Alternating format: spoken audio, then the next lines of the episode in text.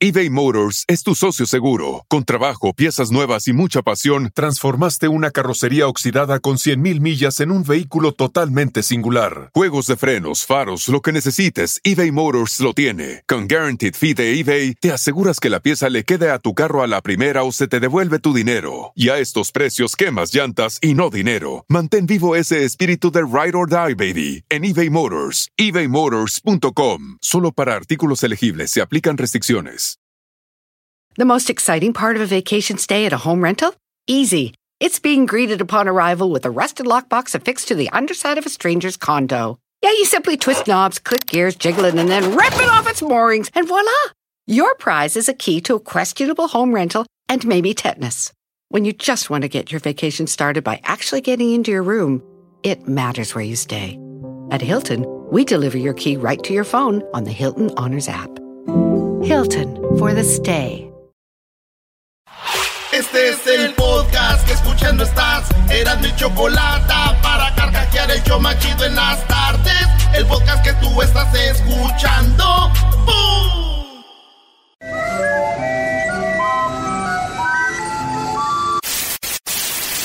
Señoras y señores, aquí están las notas más relevantes del día. Estas son las 10 de Erasmo. Quieres salir, fumar, beber, subir un video para que lo vea él, que se Cálmate, dos, lo ya. Bárbaro. Van empezando eso, ya estás maltratando gente. Ah, o sea, hay gente que no, no entiende, se va uno a relajar a su casa y llegas aquí la misma mentalidad de estos A ver, a ver, don. puercos. Acuérdate que hay maderas que no agarran barniz. Hola, ¿cómo Hola, está, señor Daniel. Pérez, el hijo de la... Bueno, Ve- ve- ¡Eh! Ah, ¿Cómo que el hijo de las Eh. yardas, güey? ¿Qué te dijo tu madre el Día de las Madres? Al ratito nos dices. Oye, vámonos con la número uno en las 10 de Erasmo, señores. Asesino... Ah, no, perdón. Asesinó a su pareja tras noche de sexo violento. ¿What? Esto, este vato, fíjate cómo se llama, güey. Edwin. Edwin. ¿Se llama Edwin? Nathan, Nat- Nathan Edwin Parry de Salt Lake City está ahorita acusado de asesinar a su mujer. El vato dijo que habían tenido sexo este fuerte y rudo Desenfrenado. Y que ya había pasado que a veces se quedaban inconscientes porque este vato ya ves que hay gente que les agarran del cuello. Asfixian. y, y hasta que ya, ¿no? Entonces dice que ya había pasado, pero esta vez la morra ya no, ya no, de, de 41 años ella ya no respondió. Él llamó al 911 y pues ahí estaba y dijeron, ¿qué pasó? Pues estábamos teniendo con todo. Y del problema es de que lo detuvieron porque ya hubo cosas raras. Después dijo, no, este, nos quisimos suicidar los dos. Y nos aventamos y yo alcancé a mochar el lazo ¿Eh? antes de ahorcarme. ¿A quién Y- mochaste? eh, y ella sí se alcanzó a ahorcar y yo no. Y yo quedé vivo. Entonces ahí estaba el rollo. Entonces ya lo tienen detenido al vato. En esa noche de, de sexo, pues la mató, ¿verdad? ¡Wow! Lo que pasa aquí, muchachos, en este caso es de que hay gente que no entiende cuando le dices, mátala con todo, güey. Entonces. no saben. A ver, ¡No te mátala. Con una sobredosis de ternura. Atención. No, esa no es. A ver, pon la otra, ¿verdad? ¿Dónde hablas, güey? Ponla donde hablas. señores, señores, en este momento estás escuchando las 10 de Erasmo. Los saluda Sonia Larcón. En la número dos, fue abandonado en el aeropuerto un bebé y ahora 33 años después encontró a sus padres. Óiganlo Ah. bien. Este era un bebé que fue este, dejado en un aeropuerto de Inglaterra cuando sus papás iban a volar. Ahí lo dejaron y 33 años después, a él lo, lo recogió una de las gentes que andan ahí en el aeropuerto que trabajan. Sí. Y fue quien lo, pues, lo, no, no lo mandó a que la adoptaran, dijo, aquí está, lo, lo cuidó y todo el rollo. Lo que pasa es que ya tiene 33 años y encontró eh, a sus papás, güey, pero ya se dio cuenta que su mamá está muerta ¡Ah! y su papá está vivo. ¡Ah! Güey, ¿quién deja un niño en el aeropuerto? Lo puedes dejar en otro lado del aeropuerto. En la calle, tal Es vez. que son muy grandes los aeropuertos. ¿verdad? Erasmo, no hay un buen lugar para dejar un niño. Si bro. dejas ¿Cómo maletas. no? ¿Cómo no? Pregúntale a las mamás sol- solteras con la, con la abuela. Bueno, para cuidar, sí. Por eso. Lo dejaron en el aeropuerto. Y así pasó. Dos cosas aquí me vienen a la mente, güey. A ver. Eh, una, este niño, ya saben que mucha gente hay veces que tú vuelas y los niños ocupan boleto o no. Sí. Y estos güeyes dijeron, no, no ocupa boleto. No. Y llegaron ahí y dijeron, señor, ya los niños ocupan boleto. dijeron, hijo, no hay boleto para ti. Ni modo, ahí nos vemos. y número dos. Ahora que, ¡Hay más! Ahora que los encontró, dijo el papá, ya valió madre, ya nos halló este. Ya nos halló. Eres un cerdo. Ay, sí. ¡Ah!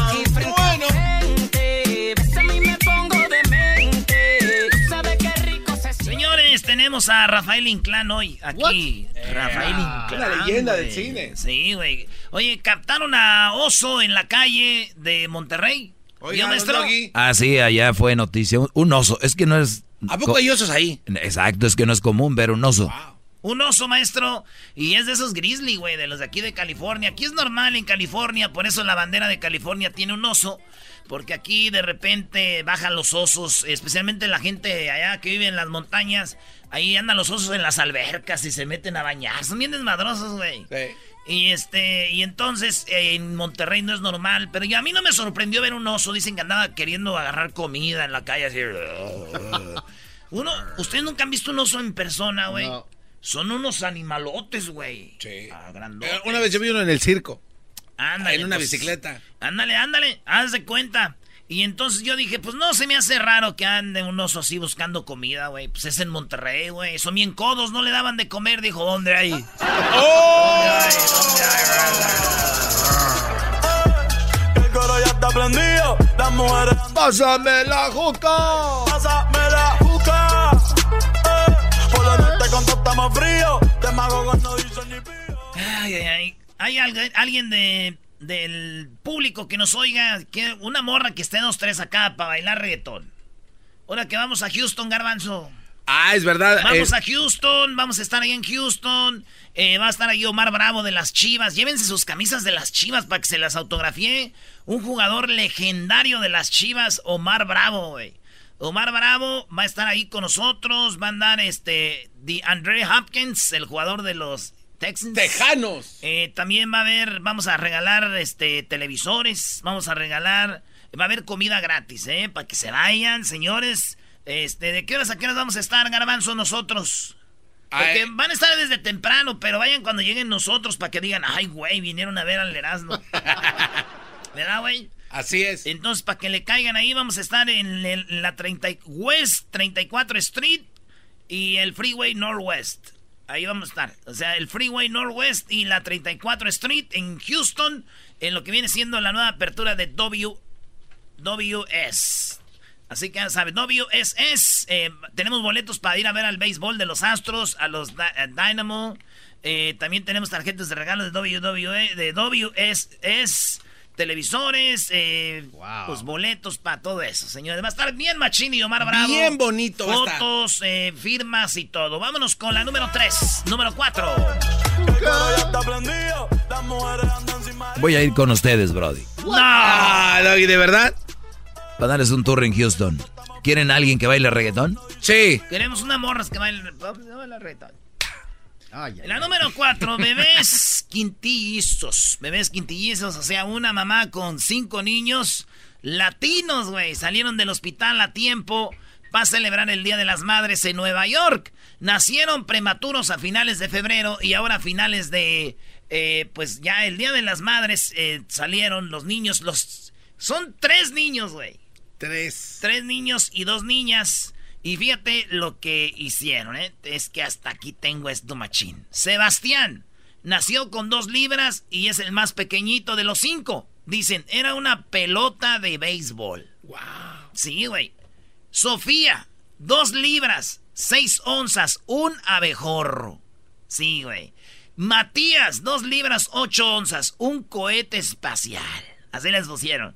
Porque para distinguirlos, güey. Sí. Montserrat, dos libras, ocho onzas, un girasol. Tiago, tres libras, el más grande, era un violín. O sea que los cinco niños, ahí tres niños y dos niñas. Un violín. Oye, qué, qué bonitos nombres, ¿no? Sebastián, Matías, Tiago. Me gustan los nombres, Sofía. ¿No? A mí no. Fue lo que menos me gustó de todo esto. Mira, si yo hubiera sido ese vato, De hecho, mi amor, ya tengo los nombres para los tres niños y las dos niñas. A ver. ¿Cuáles son los nombres para los tres niños, mi amor Erasmo? A los tres niños a uno le vamos a poner Diego, al otro Armando y al otro Maradona. y a las niñas una se va a llamar Águila y a la otra se va a llamar América. Así de fácil. Diego, Armando, Maradona, Águila, América. Madre que se me olvidan los nombres. ¡Ey! ¿Cómo te llamabas, hija? Tú, la tercera, ¿tú cómo te llamas? Sofía, pa. Sofía, es que salieron juntas, se me olvida. Todo se te olvida. En la número 4. Eh, ah, no, esa era la 4, ¿verdad? En la Sí. número. En, eh, sí. En la número 5, Shannon de Lima. Ya dejó por completo a Marc Anthony. No. Sí, güey, qué golpe para nosotros tan fuerte. ¡Qué bárbaro! Pues Shannon de Lima era la que era la novia del Canelo Álvarez, ¿se Sí. acuerdan? Bueno, dicen que ahorita anda con James Rodríguez, el colombiano, güey, que jugó en el Real Madrid, que estaba ahorita en el Bayern en Múnich. ¿El Canelo anda con James Rodríguez? A ver, a ver, a ver, güey. Marc Anthony, Canelo, Jay, Jaime Rodríguez. No, pero de eso no es nada, güey. A ver. Esta morra dejó de seguir a Marc Anthony en su Instagram y borró todas las fotos que tenía con Marc Anthony, Shannon de Lima. Como debe de ser. Pero, señores, usted- ustedes saben que ella tiene un hijo. Sí. Su hijo es del, del vato este famoso, el, el Coco Sosa. Es el papá de su niño, de Shannon de Lima. Y después anduvo con Romy Gianni, jugador de polo de Mónaco, el capitán de jugador Ah, de polo. sí, sí, sí. Y luego después anduvo con Capriles, el de Venezuela. Uh, eh, Sí, el venezolano, el político Capriles. amigo de. Guaidó, sí. Marc Anthony después. Chale. Después eh, el Canelo y ahora anda con James Rodríguez y luego con Marc Anthony. Yo digo, esta ya no es Shannon de Lima. ¿Ya no? Es Shannon de todos. ¡Oh! Pásele, pásele, lleve, lleve. Mamarre, mamarre, A ese paso que va. ¿Cómo lo mueve esa muchachota? Sigue el diablito. Síguele a... oh. A ese paso que va. Le, le dijo un vato a una, a una muchacha, güey, que quería con él. Ella quería con él y él no, quería, él no quería con ella. Ajá. Y le dice el vato a la morra, este, ¿sabes orar? Y dice ella, sí. Digo, pues órale, para allá, órale a la redaura. ¡Órale a la... ¿Sabes orar, mija? Sí, sí sé orar. Pues órale a la... ¿A qué no le dices eso a la Choco al rato que llegue? Ahorita le digo. ¿Tienes miedo? No, no le va a decir. 20 dólares, no lo dice. No lo dice. Ay, muchachitos, muchachitos. ¿Ustedes piensan que el Erasmo qué? El Erasmo es el Erasmo, no anda con payasadas, muchachitos puercos. A ver, vamos a... a ver si es verdad. Dale, Brody, la número 6. En la carta número 6, yo le espero como lo ves. En la número 6, estaban a punto de ir el sí, el novio. Ah, ya me sé yo la noticia sin leerla. Es que a veces leo el encabezado para acordarme, pero miren. A ver. Resulta que se estaban casando estos vatos allá en Brasil. Ella se llama a, a Mauide y el vato se llama Douglas. Y toda la boda normal, entran a la iglesia y todo el rollo. Sí. Tú sabes que Brasil es uno de los países más católicos de todo el Sí, mundo. cómo no, claro. Pues estaban casando a la iglesia y están ahí hincados y el padre le dice a la mujer, ¿no? Aceptas por esposo a fulano y la, la, todo eso, ¿eh? Prometes amarlo, respetarlo y hasta el día de tu vida. Y ella, con los ojos llorosos, watery eyes, y dijo... Sí. ¿Cómo era brasileira, güey? Sí. Sí, niño. Digo, sí. En, en, en ruso es da. ¿Sí, verdad? Da. Da. Da. Y, y no es niet. Niet. Bueno, ñec, ñec. Pues él, él dijo, él dijo, ella dijo sí. Nah. Y ahora te pregunto a ti, y ahora te pregunto a ti, eh, hijo de nacimiento, ¿aceptas por esposa A esta mujer amada y respetada hasta el día de tu muerte. Y el vato se para, güey. Que se para donde estaba hincado y se salió. Y todos valió, ma. Ya valió, se está saliendo. Agárrenlo. Y el vato se va, güey. qué... En plena boda. Oye, hay- que tener acá, ¿no? Sí, Para- no, güey. no, ma- Pero espérate. ¡Ay, no acaba esto! Regresa el vato con un cartelón que decía... Sí, acepto y todos. ¡Ay, joder! ¡Pensamos que no iba a haber baile! ¡Nos asustas! Ya tengo hambre, dije, de aquí a la comida. ¡Ay, nos asustaste! No, se sacaron de onda. A los papás de la novia no, les pareció mucho. A los papás del novio, pues sí, porque fue el de la broma. Ah, mi hijo tan bromista, el hijo de la chica. Y ya, pues todos, jajaja, se casaron.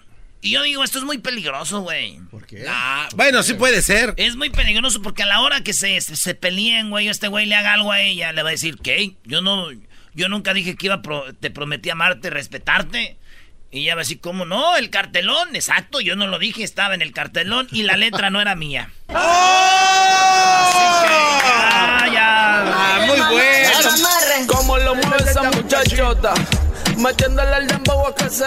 Dicen que ahora los niños que están haciendo, ya es que los jóvenes tienen niños muy, muy, muy jóvenes. Y ya, ya, los niños ya les están poniendo de nombre Mamarre, Mamarre, Brody. Porque como les gusta el reggaetón. ¿Y cómo se llama tu hijo? Mamarre, Mamarre López. Mamarre López. Mamarre. ¿Cómo lo mueve esa muchacha? Mamarre Pérez. Yo veo bien borracho al, al Erasmo diciéndole eso a una chava. Mamarre. Ah, sí, no, sí, no, yo soy madroso. Si así buenizano ahora pedo, imagínate. Oye, en la número 7, Chicharito busca casa en Barcelona y no va a renovar con el West Ham. Ya el West Ham dijo, no lo queremos, no lo queremos ver por aquí, que se vaya de... Es más, no lo queremos ver ni siquiera en Londres, que se vaya a la ciudad. Así dijeron, este vato, este, pues ya se fue como el chavo del 8 con su bolsita acá. Y va para España, señores. Dicen que va a firmar con el, español de Barcelona. Se va a vivir español, eh, a España porque ya agarró un departamento. ¿Va a jugar en Barcelona? Sí, este, el vato ya llega a la ciudad de, de, pues, del de Barcelona. Y es donde juega el español. No en el Barcelona o en el español. Ah, es como si alguien se viene a vivir a Los Ángeles, Diablito. No quise que va a jugar para el Galaxy. Puede ser que sea para el LAFC. Ah, ok, ok. Entonces, vato va a llegar al Barcelona. Chicharito.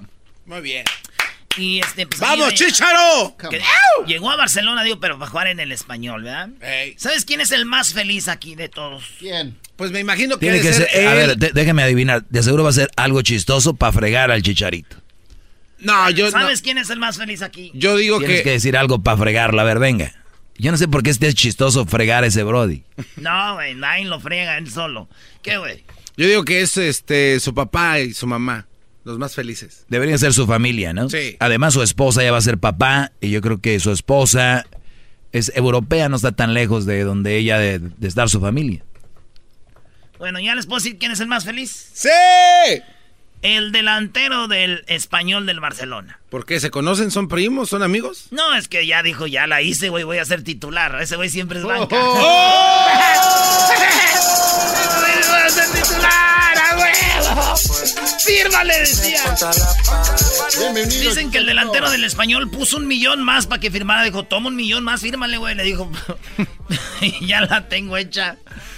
Ay, Oye, me preguntaron en Es capaz de que si no funciona el otro, bro, de que va a entrar por él, meten al otro portero banca de delantero. No, no te pases. ah, yo soy el no Le pregunto a Chicharito, ¿cuántas playeras más tengo que comprar? ¿Ya lo ven? Por eso el peor enemigo de un mexicano es otro mexicano. ¡Qué bárbaros!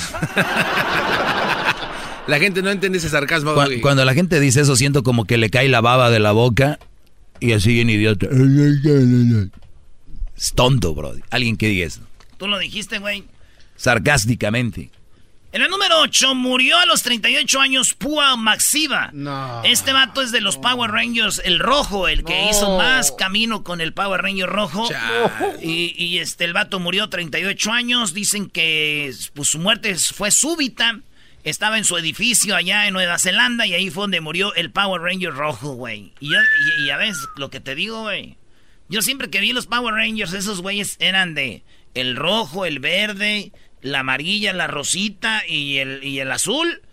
Siempre hacían bola, güey, para madrear al monstruo. Eso es verdad. Era como los de Avengers, güey, montoneros, güey, tal la bola. Casi casi, casi casi agarraban a Batman y a Robin y a, y a todos, güey. Y así esto siempre madrean a la gente en bola. Estaba solo, no pudo. No, no te pases de lanza. No, no, no, no, no, Solo dijo él. Mary Muffin Power Ranger, Mary Muffin. No vinieron. Para armar el tigre, no, no la pudieron armar. Para armar el tigre. Este, ¿cuánto veías colitas? no. Si veías Power, Rangers. No, si veías Power, Power Rangers. güey. Yo veía Power Rangers. este güey se veía Power Rangers, veía los Teletubbies. Eh, eh, están, están a un pelo de ahí. un pelo, a riscazos no me llevo. ¡Oh! En la número 9, así respondió Sofía Castro a Enrique Peña Nieto tras confirmar divorcio de Angélica Rivera. Pues muchachos, duraron 10 años eh, Peña Nieto con Angélica Rivera. Angélica Rivera ya tenía una hija del Güero Castro. Sí. ¿Quién es el Güero Castro, productor de novelas? El hermano de Verónica Castro. El Güero Castro se casó con Angélica Rivera. ¿Vea? Después se divorcia de él y se casa con Peña Nieto. Bueno, pues había una niña y esa niña se llama pues eh, Sofía. Sofía se fue a vivir con Angélica Rivera. Pues de mensa sí iba a vivir con el otro, ¿verdad? Entonces ella vivía allá en Los Pinos. Un casonón, güey, un cuarto nonón. Tenía helicópteros, tenía avión presidencial, tenía carros blindados, tenía como ocho mil guaruras. Ya Obrador ya ha dicho todo lo que tenía esta Sofía. Este, la hija de, de pues... Peña Nieto. No, no, pues de la gaviota. y hijastra de Peña Nieto. Y pues ella, si ves, si se van a su Instagram, vas a ver, güey, ella tiene fotos con Peña Nieto, güey. No sé cómo agradecerte tanto, pues, güey, imagina todo lo que lo ¿Cómo no? Estás muy jodido su día, les regalaban dos bolsas Louis Vuitton, jodido el día, jodido así. Pues, ¿qué pasó? Se divorció y adiós a todos los lujitos, mi Sofi. Con su mamá, órale, órale. Vámonos, se acabó todo. Y cuando Peña Nieto le dice a, las, a la gaviota, me divorcio de ti, fueron 10 años muy chidos, Angélica, gracias. Esta morrita escribe en su Instagram y las disculpas. Y abajito yo nomás digo, porque ya saben que se voy andado con otra vieja, ¿no? Eh, Entonces como que ella le escribe la Sofía Castro y las disculpas. Yo nomás digo. Y me puse a pensar yo, todo el dinero que se robó Peña Nieto, que compartió contigo, Sofía, todo ese dinero del pueblo que usaron ustedes para comprar regalos, darse lujos, viajes, y gente pobre en México muriéndose de hambre. Mi pregunta, Sofía, ¿y las disculpas? ¡Oh! Yo nomás digo. Fue un poema lo que acabas de decir. Se pararon todos aquí en, Fue un poema. la radio. Un poema. Se pararon en la radio, qué bárbaro. Tanto tiene culpa el que mata a la vaca como el que le agarra la pata. Claro. Claro. Bien lo dice. las disculpas. Pero hay gente que nos oye que dice, no es cierto, güey, ellos tienen dinero. Fíjate lo que es la raza, güey. Ay, güey, en el número 10, artículos relacionados con científicos localizaron un árbol de más de 2.000 años, 2.624 años de edad. Encontraron este árbol, óiganlo bien, este árbol eh, es un cypress de los eh, pantanos, cypress calvo, habría contratado un ejemplar de 2.624 años, esto en Carolina del Norte. Este árbol del 2.624 años de edad puede morir. ¿Saben por qué? Por el cambio climático. ¡Maldita sea! 2.624 años el árbol y va a morir por el cambio climático. ¡No te mueras, árbol! ¿Eh? O sea, el árbol ahí parado y nosotros, por culpa del cambio climático, va a morir. No, no te mueras. Digo, ok, 2624 mil años. No, ya sabemos que puede matar ese árbol y es el cambio climático, pero ¿y a Chabelo, güey? ¿A Chabelo qué? ¿Cuándo? ¿Cómo? ¿Por qué? ¿Dónde? Ya me voy, vámonos. Te el desmadre, todas las tardes yo a ti te recomiendo Eran muy la chocolata. Es el chomachito con el maestro Doggy. Son los que me entretienen del trabajo a mi casa.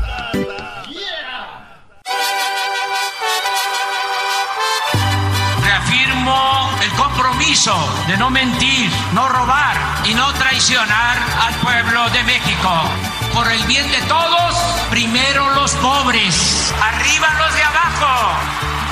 ¡Oh! ¿Y ahora qué dijo Obrador? No contaban con el asno. ¡Ja,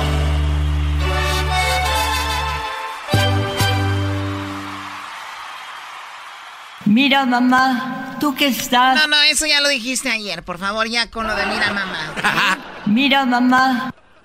Mira, mamá. Mira mamá, mira mamá, mira mamá, mira mamá. Más para que sepan que las mamás siempre están viendo, ¿eh? Pórdense bien. Hola. Vamos con lo de Obrador, Eras, ¿no? Oye, ahora por qué andas asustado? Porque mañana va a jugar la América con León. a ver, no empecemos a hablar de fútbol. Por favor, enfócate en lo que viene siendo esto que se llama eh, el nuevo presidente de México, el cambio, el de los pobres. La cuarta transformación. Qué veo que un presidente me diga a mí si yo, si yo he trabajado duro y me he ganado mis cosas y quiero más apoyo y quiero seguir avanzando, me diga, no, solamente para los pobres, ¿no? Pero bien, ¿qué dijo Eras, no? Mira, Choco, Obrador ya lo dijo una vez y te lo repito a ti. Nosotros tenemos que, vamos a misa, como dijo él. Y ahí andamos que no sé qué, no sé qué. Tiene que haber igualdad. O sea, yo trabajo duro, me la parto y alguien que tal vez no está trabajando duro no tiene porque no le echa ganas, le tengo que dar de lo mío. Conteste, Brody. A ver, Erasnito. Es que no todos los casos son igual. Por eso, pero él a toda la gente le está dando, él no está revisando por qué no trabajan o por qué no tienen. Y, peor aún, Choco, a los que les, da, a los que les das, se, toman fotos con el dinero que les llega con ese sobre rojo, gastándoselo con las mujeres ahí de la calle, qué bárbaros. Pero bueno, a ver, vamos a qué onda. Un reportero el otro día se hizo trending algo que se llamaba Obrador no escucha. Que él hacía lo que él quería como un dictador. Y un, un vato le hizo esta pregunta hoy. Somos defensores de las libertades y no se trata de censurar a nadie, sino pues crear un debate y generar también contrastes y contrapesos. Perfecto, gracias, presidente. La, segunda pregunta que quería hacérsela yo con base en este libro es AMLO con los pies en la tierra, escrito Es que hay un libro, Choco, que se llama AMLO con los pies en la tierra y es un libro que como que López Obrador avaló.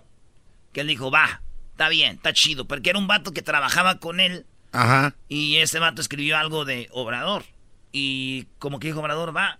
Entonces dice, pero estoy leyendo el libro y aquí dicen estas cosas y usted. Base en este libro es AMLO con los pies en la tierra, escrito por José Agustín Ortiz Pinquete, una gente que ha sido cercano a usted. Usted escribe el epílogo en la contraportada, eh, recomienda el libro, lo cual significa que es una biografía, diría yo, autorizada. O sea, que hasta él dijo, va, este libro yo lo autorizo. Pero es como si yo escribiera un libro tuyo, Choco, y tú me dijeras, ok, de garbanzo. Tú no, no, no empiecen con cosas. Y luego. Ahí va. En el último bloque que dice AMLO de la A a la Z, hay una parte que el punto 39 que dice, escuchar consejos. Se pregunta Ortiz Pinchetti, ¿AMLO es un hombre que escucha recomendaciones o críticas de sus cercanos? Se responde, no, es un hombre que oye con respeto a sus colaboradores y después hace lo que quiere.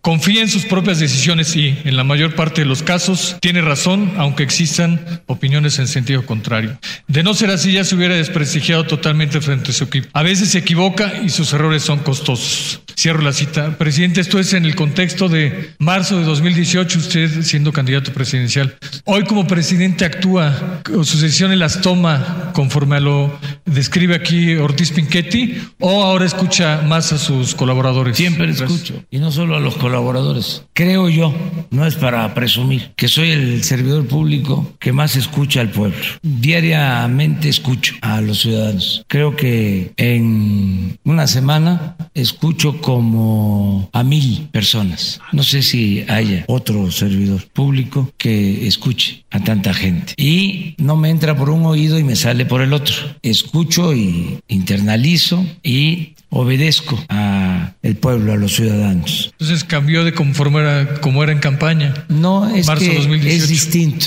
Muchas veces se hace la diferencia entre el ciudadano, entre el pueblo y el experto, el analista político. Entonces, como los analistas, los llamados expertos, pues no son tan objetivos ni tan profesionales, pues eh, a ellos eh, los leo, los escucho, pero no necesariamente les hago caso. Imagínense si yo me pongo a hacerle caso a todos los que opinan de este cómo está el gobierno, si yo le hago caso a los que... Muy bien, Obrador, entonces Choco, este, sí como tú, Choco, ¿cuánta gente te llama y te dice, no me gusta el chocolatazo? Tú los escuchas, pero no decir que le va a hacer caso, Doggy. ¿Cuánta gente te llama y te dice, no me gusta tu segmento? Los escuchas, pero no les haces caso. ¿Cuánta gente a mí me dice, déjale de ir a la América? Los bueno, oigo, pero, eso no caso. Entonces, Obrador dice, ¿por qué voy a dejar de ser yo por unas personas que tienen hace esto el otro? Y los Choco, los segundos técnicos, los que saben, dicen que eh, México, Pemex, está que no sirve. Y ya hubo tres bancos que invirtieron en eso. Los bancos analizan bien dónde van a poner su lana, no lo ponen a lo güey. Entonces, es lo que él está diciendo, que muchos, estas gentes que dicen la, la economía y este y el otro, no analizan lo que es la corrupción. ¿Qué te ganas tú, Choco, si en este programa tú generas 5 millones de dólares al año? 6 millones, 10 millones al año. Si de ese dinero no vas a meterle para promoción, para pagarle a esta, raza que somos nosotros, va a valer madre todo. Pero, Hasta ahí vamos a Pero ¿qué tal si haces 3 millones y de esos 3 millones, un millón lo repartes y todos le echamos ganas? Vamos para enfrente como lo que está pasando ahorita, 5 mil dólares al año nos estás dando, no es justo, pero le echamos ganas. Y ahí vamos avanzando. Ese bajita la mano te está metiendo la pata, este cuate, Choco. Sí, o sea, es, es una protesta a su salario y a su bajo ingreso y las... Pues yo dicen que está mejor trabajar haciendo estadios en Qatar que aquí en el show. ¡Oye, esa No, no, no, cierto, yo no dije pues nada. Pues váyanse a Qatar, córrenle. No, ahorita nada para el 2020. No, pero lo que. Eras no tiene razón en lo que dice Chocó, es verdad. O sea, no puedes tú dejar de hacer lo que estás haciendo solo porque un fulano no. Bueno, ese es sobrador. Para los que dicen, ah, que, que, que. Pues, bueno. Tienes que tener tu decisión. Primero lo critican que porque él todo hace una. La ciudadanía. Y ahora quien la toma de decisiones también está mal. Todo está mal. Vamos con las llamadas del público que de verdad sabe. Tenemos aquí a. Eh, se llama Jorge. Adelante, Jorge, te escuchamos. Erasmo. Sigue, señor, adelante. Eh, Erasmo, me extraña de dónde eres y que no sepas lo que está pasando. ¿Sabes por qué les está dando dinero? O sea, nos acaba de quitar el programa de Procampo. Era apoyo al campo para que la gente siembre, porque a veces se da, a veces no se da, cuando donde donde no llueve, a veces no se alcanza a dar la siembra. Si no hay maíz, no hay frijol, no hay no hay trigo y no hay no hay granos para los animales, ¿qué vamos a comer los animales de nosotros? ¿Tú sabes de dónde viene la mayoría de maíz en México? No, no, no, no, no, no. Te voy a decir qué es lo que pasa. Eh, no, yo, yo, sé que lo importan, lo importan y lo bajan a las Cárdenas y de ahí lo llevan al país. Tienen que pagar un suicidio, eh, tienen que pagar un suicidio mucho más grande que, que, sembrándolo ahí. Eh, y nos acaba de quitar ahorita el programa ese del Procampo. ¿Sabes qué? No te imaginas lo que va, lo que va a pasar. Va a pasar lo que Maduro cuando subió la gasolina. Órale, pues el, tiempo lo va a decir, primo. Y, tú, este, tú con Procampos, ¿cuántos sembrabas? Como 17 nomás tenía, con 17 hectáreas nomás tenían Procampo. Ah, ¿y, cuánto dinero te daban? Mira, ah, ¿sabes? Pero ¿sabes? Déjame te digo, ¿sabes por qué lo quitó? No, dime cuánto te daban. Ah, ah, ok, ¿sabes por qué lo quitó? Yo te voy a decir, él lo quitó porque eso lo dio Salinas. El presidente más rata de todos fue el que lo dio, pero era un apoyo bueno, porque dijo, dándoles y sembrando aquí es más es más barato que exportarlo de otros países. ¿Cuánto te daba? No me acuerdo muy bien, porque también daban un apoyo de... Mentira. Aquí acabamos de oír un vato que vino a decirme a mí dejarme en mi lugar y que y te viste mal, primo, con todo respeto. No, no, no, no, no, no, no, te puedo sacar la cuenta con todo respeto, primo, si tú lo recibías, vienes a alegar, de eso vivías, me vienes a decir que te lo quitaron. No, no, no, no, no, no, no, no, exactamente, es que de eso vivías, no. No, oíste las noticias, a un tío te contó por ahí, hombre, no. Te estoy diciendo porque ahora ya no vamos a sembrar. Por eso estoy diciendo. Ya no vamos a sembrar, órale. A veces llueve y a veces no llueve. Y se vamos a ver y para meterle toda la bolsa está duro. El apoyo al ahorita Choco, ahorita, ahorita Choco Obrador está dando a estos que le tenían pro campo, les está dando eh, dinero para sembrar y les está dando también Choco eh, cabezas de ganado, que esas cabezas de ganado son... de ganado, sí, lo oí. No, no, ¿cuál lo oíste? Lo está haciendo. Espérame. Entonces, eh, Obrador desde su campaña dijo, el mejor país para sembrar maíz es México. ¿Eh? y México es un país rico en maíz y vamos a empezarlo a sembrar otra vez porque lo estamos comprando. Entonces, ¿qué? ¿De qué estamos hablando, primo? Tranquilo. Oye, no. ¿Tú crees que Obrador un día va a venir a agradecerte lo que estás haciendo? ¡Me vale! ¡Oh! ¡Me vale! Te contestó feo en tu cara, Choco. Es México, no Obrador. Choco, ¿tú sabes orar? Claro, yo sé orar. Pues órale a la... Ah. Chido pa' escuchar. Este es el podcast que a mí me hace carcajear. Era mi chocolata. Llegó la hora de carcajear. Llegó la hora para reír. Llegó la hora para divertir. Las parodias del Erasmo están aquí. Y aquí voy.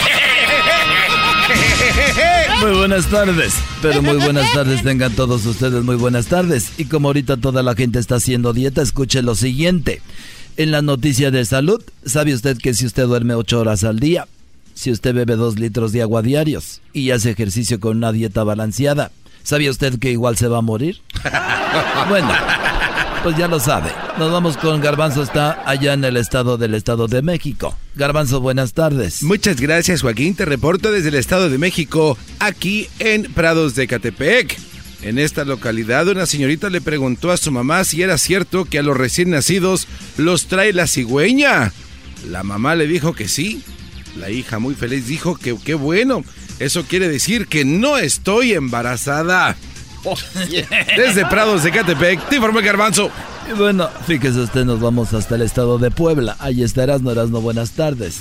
Joaquín, estamos aquí desde Puebla. Joaquín, estamos exactamente en Atlisco, Puebla. Y déjame decirte que un hombre le dijo a su esposa que se pusiera otra vez la pijama de cerdita que se había puesto la noche anterior. Le dijo, mi amor, ponte la pijama de cerdita. A lo que la mujer le contestó que esa noche ella había dormido desnuda ese día le pidió el divorcio. Desde Atlisco, Puebla, Erasmo. Robo. Y bueno, ahora nos vamos a Belice. Ahí está Edwin en Belice. Belice, buenas tardes. Joaquín, te reporto desde Chanchen, Corozal, Belice. Una mujer está demandando a su pareja porque el nombre que le puso a su hijo no le gustó. El juez le preguntó al hombre por qué le había nombrado el chavo a su hijo. El hombre contestó que fue sin querer queriendo. Hasta aquí mi reporte. Y bueno, desde Belice nos vamos nuevamente al Estado de México, pero antes déjeme decirle a usted, hoy en la encuesta le hago la pregunta. Si a su mejor amigo le muerde el trasero una víbora venenosa, ¿usted le sacaría el veneno chupándole la herida? Llámenos si su respuesta es no. Y si su respuesta es sí, ¡qué cochino! Adelante, garbanzo. Muchas gracias, Joaquín. Te reporto desde Netzahualcoyotl, en el Estado de México. En esta localidad en el, eh, la iglesia mm. local una monja falleció y pidió que escribieran en su lápida, nací virgen, viví virgen y morí virgen. El marmolero pensó que eran muchas palabras y solo escribió, se la estamos regresando sin uso alguno, señor. Desde Netzahualcoyotl, te informó Garbanzo. Y bueno, desde el Estado de México nos vamos nuevamente a Belice. Edwin, buenas tardes. Joaquín, me encuentro en Benqueviejo, frontera con Guatemala. El asistente de una clínica llegó corriendo con el doctor a decirle que el paciente que acababa de dar de alta cayó muerto frente a la clínica, Joaquín. El doctor preguntó si cayó con la frente para la calle y el asistente dijo que sí. El doctor le pidió que fuera a darle vuelta para que creyeran que iba entrando a la clínica. Estás bien, estás pero si bien. güey. y bueno, nos vamos nuevamente a Puebla Erasmo. Buenas tardes. Joaquín, aquí estamos en lo que viene siendo Izúcar de Matamoros, Puebla. Fíjate que un joven aquí en Izúcar, de, eh, aún no terminaba la prepa, le dijo a su mamá que quería una novia. La mamá le dijo que para qué necesitaba una novia. El hijo contestó que todos en su clase tenían una. Y la mamá le preguntó, si todos de tu clase se tiran a un río, ¿también tú te tiras? Dijo, no, mamá. Yo me quedaría con una de sus novias. desde Atlisco. Ah, no, desde Azúcar de Matamoros, Puebla. Era Y bueno, nos vamos nuevamente al Estado de México, pero antes déjeme decirle a usted que un estudio, un estudio, un estudio de sociología. Me hicieron barullo. De sociología. Así es. Este estudio indicó que los tiempos han cambiado. Esto es lo que dijo, porque antes los papás tenían de cuatro a cinco hijos y ahora los hijos tienen de cuatro a cinco papás. Oh. buenas tardes. Muchas gracias, Joaquín. Te reporto desde Valle de Bravo, en el Estado de México. Según la revista Hola, Joaquín, en el tema Hasta aquí llegamos, un estudio demuestra que el sexo ya no es la prueba de amor más valiosa. ahora es la contraseña del celular y la de Facebook. Desde Valle de Bravo, te informo Garbanzo. Y por último nos vamos a Puebla, Erasmo, buenas tardes. De Camachalco, Puebla, aquí estamos. De Camachalco, Puebla, fíjate que en un hotel aquí, eh, Joaquín, un hombre llamó a recepción diciendo que estaba discutiendo con su esposa y que ella amenazaba con saltar por la ventana. Así es, le dijo mi esposa, se quiere aventar por la ventana y estamos discutiendo. La recepcionista dijo que ese no era un problema personal. El hombre contestó que la ventana no se podía abrir y que ese era problema del mantenimiento del hotel.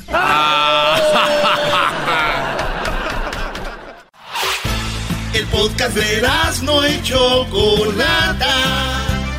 El más chido para escuchar. El podcast de no hecho Chocolata.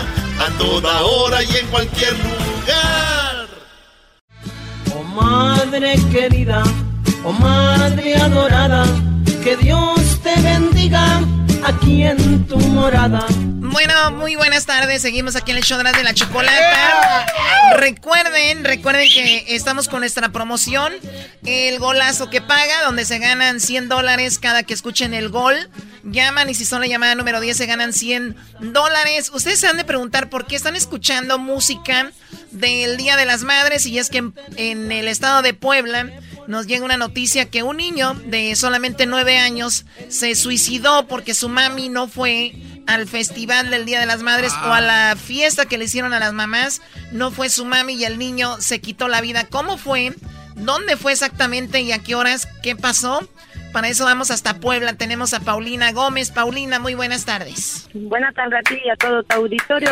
Comentarles que, en efecto, el pasado 10 de mayo, un menor de tan solo 11 años de edad que se encontraba sumergido en la depresión decidió ahorcarse al interior de su domicilio en la Junta Auxiliar de San Miguel Espejo, perteneciente al municipio de Puebla. Este menor eh, pues se encontraba triste porque el 10 de mayo su madre no acudió al festival que se realizó en su primaria. A este menor incluso tampoco se le pudo comprar eh, el uniforme, eh, la vestimenta que se requería para esa festividad. este hecho provocó que el menor, quien se encontraba triste además porque su madre decidió irse a vivir a otro domicilio con su pareja sentimental y dejarlo a él en la casa de sus abuelos, decidió quitarse la vida y terminar con esta situación. Al respecto, los abuelos también del hoyo oxiso señalaron que eh, pues a una esta situación el hecho de que el menor escuchara como otros otras familias festejaban el 10 de mayo junto con su madre, lo eh, pues orilló a tomar esa lamentable decisión el pasado 10 de mayo en la Junta Auxiliar de San Miguel Espejo. Así como se registró pues este lamentable hecho Erasmo y la chocolate. Oye, este, entonces sí es verdad, Choco. Yo, yo cuando vi la nota, yo dije esto tiene que ser una algo raro, no debe ser cierto. Entonces, confirmado, eh, para los que le van cambiando, Paulina Gómez, ella es periodista de sección eh, policíaca. Eh, Paulina. Sí, así es. Este, soy reportera de la fuente policíaca en el periódico El Sol de Puebla, diario de mayor circulación en el estado y eh, pues nosotros incluso dimos cuenta de ese hecho a través de nuestras eh, redes sociales y de también nuestras páginas, nuestro diario. Desde luego es un hecho que ha conmocionado no solamente a la sociedad poblana, sino también a todos aquellos que han leído. Imagínate, en todo el mundo, en todo el mundo, Paulina, esto debe llamar la atención que un niño de solamente nueve años eh, están en el festival del Día de las Madres en su escuela, que no tenga la vestimenta que tienen todos sus compañeros, y luego al ver que su mamá no está presente, y aparte que su mamá prefirió estar con el novio o la nueva pareja que estar con él, pues obviamente entró en esta depresión. La forma como dice la nota que yo leí, Paulina, es de que el niño se ahorcó con una cadena. ¿Esto es verdad? Así se ahorcó con una cadena que sujetó a una ventana del domicilio de sus abuelos y es eh, pues ellos mismos, los, los abuelos quienes se encuentran al menor ya sin vida, pese a la llegada de los técnicos en urgencias médicas ya no fue posible hacer nada más por la existencia de este menor. Eh, quiero eh, subrayar que el menor era de 11 años de edad. Ah, 11 años, ok.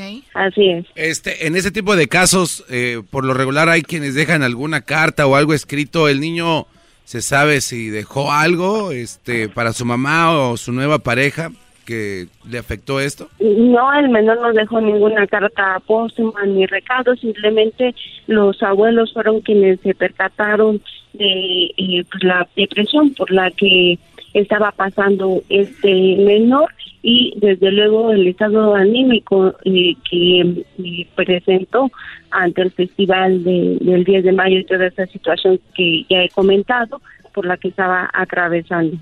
Oye, fíjate, por ejemplo, mi hijo Crucito Choco es de 11 años y yo no puedo pensar eh, o no puedo ni imaginar lo que, lo que habrán sentido los abuelos, digo los abuelos, porque la mamá, pues obviamente es de lo que yo hablo aquí, tengo un segmento, Paulina, y he hablado de la diferencia de muchas madres de hoy a las de antes, creo que hoy es, es han, han cambiado, ¿no? Y, y ver esto, obviamente si encontramos a alguien que es responsable de esto, no solo la mamá, también me imagino el padre dónde estaba, eh, los padres tuvieron mucho que ver con esta situación, ¿no? Así es, legalmente tendría que haber alguna sanción por esta omisión, esta participación de alguna manera en el abandono del menor, sin embargo, pues no es así. Eh, sin embargo, pues bueno, ante esta situación, desde luego la madre pues ha presentado pues, cierto remordimiento ante muchos, pero pues bueno, en su momento ella decidió tomar a otros cuatro hijos porque eh, este menor era el quinto, el quinto, el más chico de, cinco hijos y eh, fue el único que decidió quedarse con sus abuelos que para él eran como sus segundos padres, situación que se presenta de hecho en muchas familias en México, eh, Erasmo. Sí, está gacho porque, mírate, Choco. Eh, entonces, a ver, ¿se llevó a los cuatro y él no se quiso ir o, o nomás llevó a cuatro y dijo, el más chiquito lo dejo ahí? No, eh, los demás decidieron eh, pues seguir a su madre, mientras que este menor prefirió quedarse al cuidado de, sus abuelos, que reitero eran como sus segundos padres, y eh, pues prefirió quedarse con ellos. Sin embargo, pues esperaba que en el festival del 10 de mayo su madre acudiera, no fue así y esto desde luego eh, pues, a tomar esta, esta decisión. Desde, yo creo que desde ahí, al, tomar la decisión de quedarse con sus abuelos, ya presentaba algo, ¿no? De inconformidad, obviamente, para no querer estar con su mamá y su nueva pareja.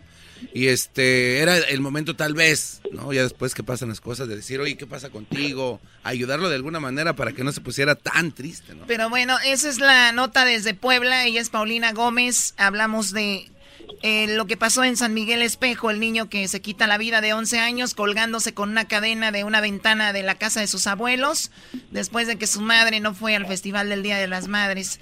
Y fue un día muy triste para él que cayó en, en depresión. El Día de las Madres fue el día 10 de mayo. Paulina, ¿cuándo sucedió que hizo esto? ¿El, 11 o un día antes?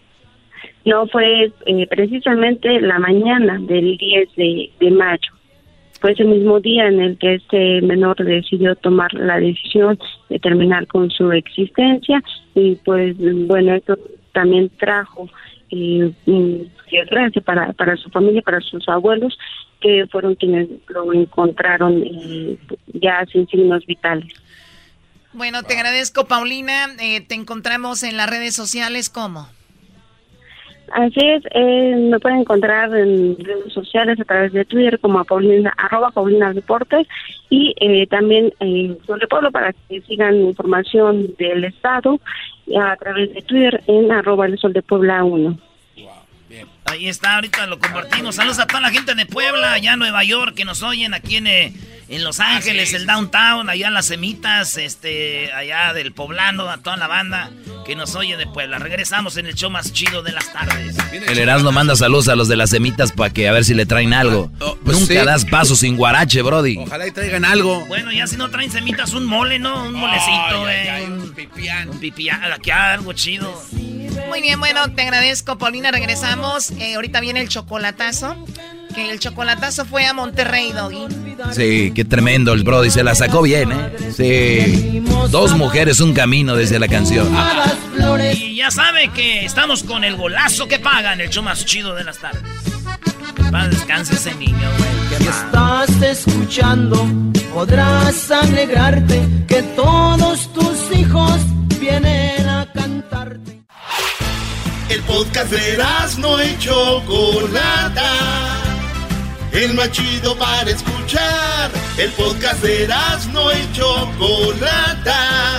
A toda hora y en cualquier lugar. El chocolatazo es responsabilidad del que lo solicita. El show de Erasmo y la Chocolata no se hace responsable por los comentarios vertidos en el mismo.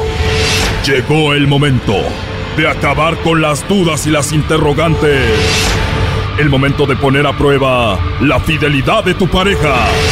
Erasmo y la Chocolata presentan el chocolatazo. El chocolatazo.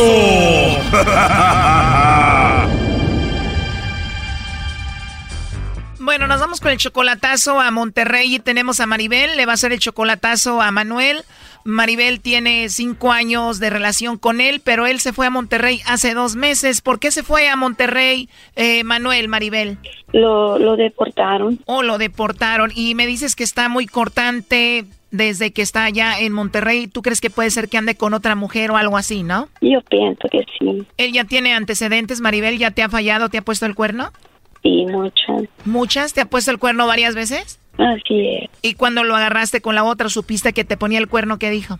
Obvio, lo, lo niego. ¿Quién lo vio cuando te engañaba? Una amiga, sí. O sea que si ya te puso el cuerno estando contigo, ahora imagínate solo allá en Monterrey, ¿no? Sí, claro. Hace dos meses lo deportaron. ¿Al cuánto tiempo empezó a cambiar contigo? Tardó un rato, sí. Tardó un rato para ponerse así. Bueno, vamos a llamarle a Manuel y vamos a ver si te manda los chocolates a ti, Maribel, o a alguien más, ¿ok? Ok, gracias. Maribel, Maribel, Maribel, Maribel. Shh, cállate. Bueno. Sí, bueno, ¿con Manuel? Sí, dígame. Hola Manuel, ¿cómo estás? Mira, te llamamos de una compañía de chocolates. Ay, mi chocolatazo. ¿Cómo, Manuel? ¿Ya sabes quién somos? Pues claro. Bueno, Manuel, bueno, entonces ya sabes quién te está haciendo el chocolatazo, ¿no? Pues ¿quién me, quién me lo puede hacer? Pues no sé, dime tú, ¿quién crees? A todas, las, a todas las mujeres las quiero un igual. Ok, Manuel, qué bueno, pero dime, ¿quién crees que te está haciendo el chocolatazo? Pues, ¿quién será Carmen? Oh, no. Según tú es Carmen, ¿y por qué te haría el chocolatazo, Carmen? Porque es mi cumpleaños. Por eso, según tú, Carmen, te está haciendo el chocolatazo entonces. Sé que, que es ella, porque yo lo oíamos. Y ahorita como es mi, mi cumpleaños, me imaginé. Ah, ok. Bueno, digamos que es Carmen la que te está haciendo el chocolatazo. ¿Qué le quieres decir? Sí, no, pues dígale que la quiero mucho. La quieres mucho a Carmen, Manuel. ¿Y ya cuántos años cumples? 53 y los admiro mucho los admiro mucho a ustedes por por, por o sea, cada caso que hacen y este y que, qué bueno que como quiera mucha gente se da cuenta pero me da mucho gusto en el oírlos porque yo era fan de ustedes en, en, Estados Unidos. Muchas gracias, Manuel, qué padre. Oye, aunque supimos de la deportación y eso, y ojalá que estés pues a gusto allá, ¿no? No, ahorita estoy a todo dato festejando mi cumpleaños. Y dígale a Carmen que, que no tenga duda, que, sigo siendo de ella. Y ella no sabe, o sea, yo no sabía que me iba a poner esto, eso se lo, se lo aseguro. O sea, que tú supiste que era el chocolatazo porque tú ya lo oías, no porque Carmen te haya dicho. Ya había oído eso, sí, sí, y ella, ya usted. Ok, Manuel, pues ¿qué crees? Mira, no te estamos hablando de parte de Carmen, ni por tu cumpleaños, ni nada, te estamos hablando de parte de Maribel. Maribel fue la que nos dijo que hiciéramos este chocolatazo. Maribel. Así es, Manuel, no es de parte de Carmen. ¿Quién es Maribel? Una bailadora que yo tenía. ¿Una bailadora? Sí. ¿Esto es en serio? Sí, bailaba muy bonito, por eso me gustaba bailar con ella. Ah, qué bien, pues aquí la tengo a Maribel y, ya se dio cuenta de la tal Carmen, ¿no? Pues no era, no, no era en su época, así es que lo siento que no reclame. O sea que si tú andas con Carmen, tienes a Carmen y Maribel que no diga nada. Así es, le hablo a Chile Pelón, como quien dice. Así hablamos en Monterrey, Choco. Así es, aquí en Monterrey. Aquí estoy ahorita festejándome. Tengo un marranito en la ataúd. No empieces, Brody, porque nos vamos a Monterrey. Pues, pues déjense venir para echar otro. A ver, entonces, Manuel, Maribel, nada que ver contigo. La mera buena contigo es Carmen. La buena era Carmen, pues, por eso le regalé toda, le puse a, nombre a todo, pero pues ya desgraciadamente Ahorita no tengo nada, está a nombre de ella todo. O sea que cuando a ti te deportaron, pusiste todo a nombre de Carmen y dijiste todo para ella porque ahí es a la mujer que amo. Pues sí. Bueno, pues tú estás escuchando todo, Maribel. Dice que pues eras una bailarina y que no sé cuánto. Adelante, Maribel. Bueno. Sí, bueno. ¿Cómo estás? Bien. O sea que es la buena. ¿Dónde? O sea que es la buena. Pues siempre ha sido la buena. ¿Por qué te eché mentir? No fue lo que me dijiste a mí. ¿Dónde? No fue lo que me dijiste a mí. Ah, pues ¿para qué te haces si eres Carmen? ¿Perdón? ¿Que para qué te haces? Pues yo no sé. Hoy, hasta acaba de te está saludando porque sabe que eres Carmen. A ver, Maribel, ¿de verdad eres tú Maribel o eres Carmen? Qué mal, no, yo soy Maribel. Y sé honesta, Maribel, ¿tú sabes de alguna Carmen? No, la verdad. Pues a lo mejor, a lo mejor se confundió en el número, pero yo les he hablado con la verdad. Ella fue mi bailadora. A ver, Maribel, quiero que me digas la verdad. ¿Él es Manuel? Sí, él es. Ajá. Pero ella, ella tiene otro novio que se llama Manuel. A lo mejor se equivocó. ¿Cómo agarró mi número? Ella tiene otro novio, otra pareja que se llama Manuel, Maribel. Eso no es verdad. ¿Cómo que no? Si tú misma me dijiste. Eso no es verdad.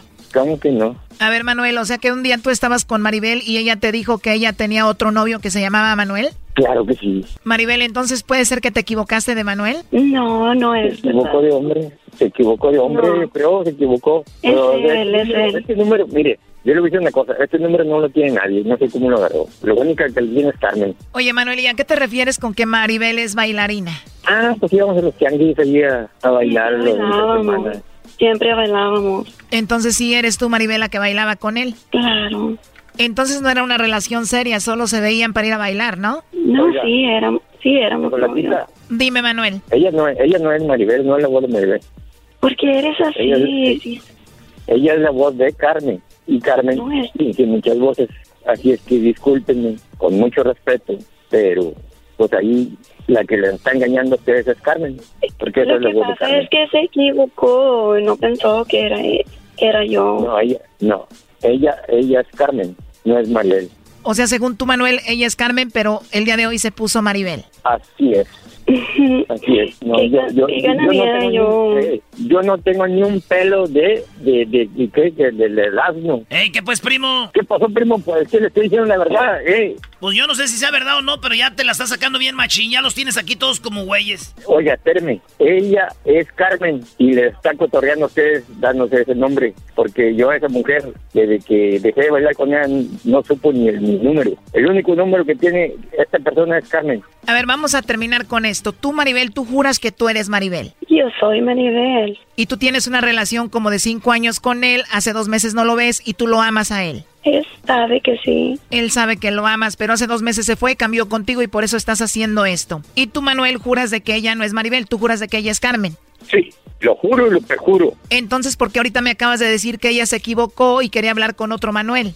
Que bueno, probablemente, pero yo con esa mujer de mi nivel, desde el 2014 que no hablo con ella.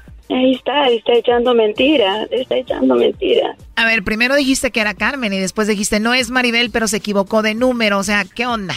Por eso.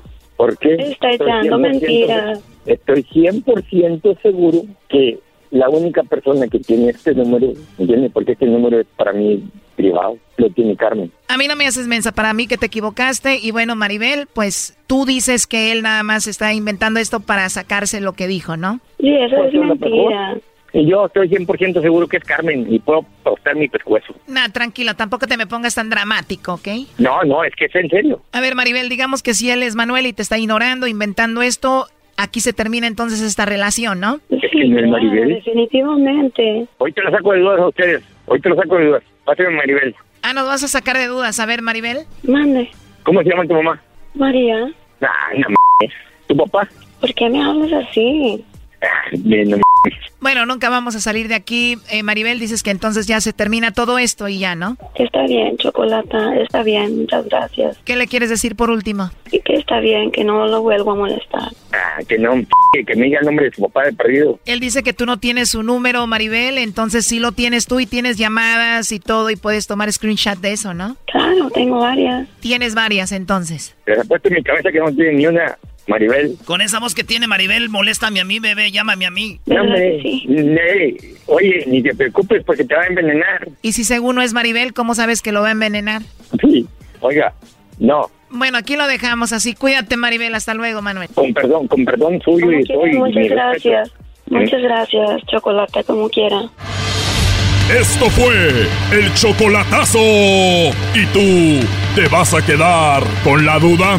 Márcanos 1 triple 874 2656. 1 triple 874 2656. Erasno y la chocolata.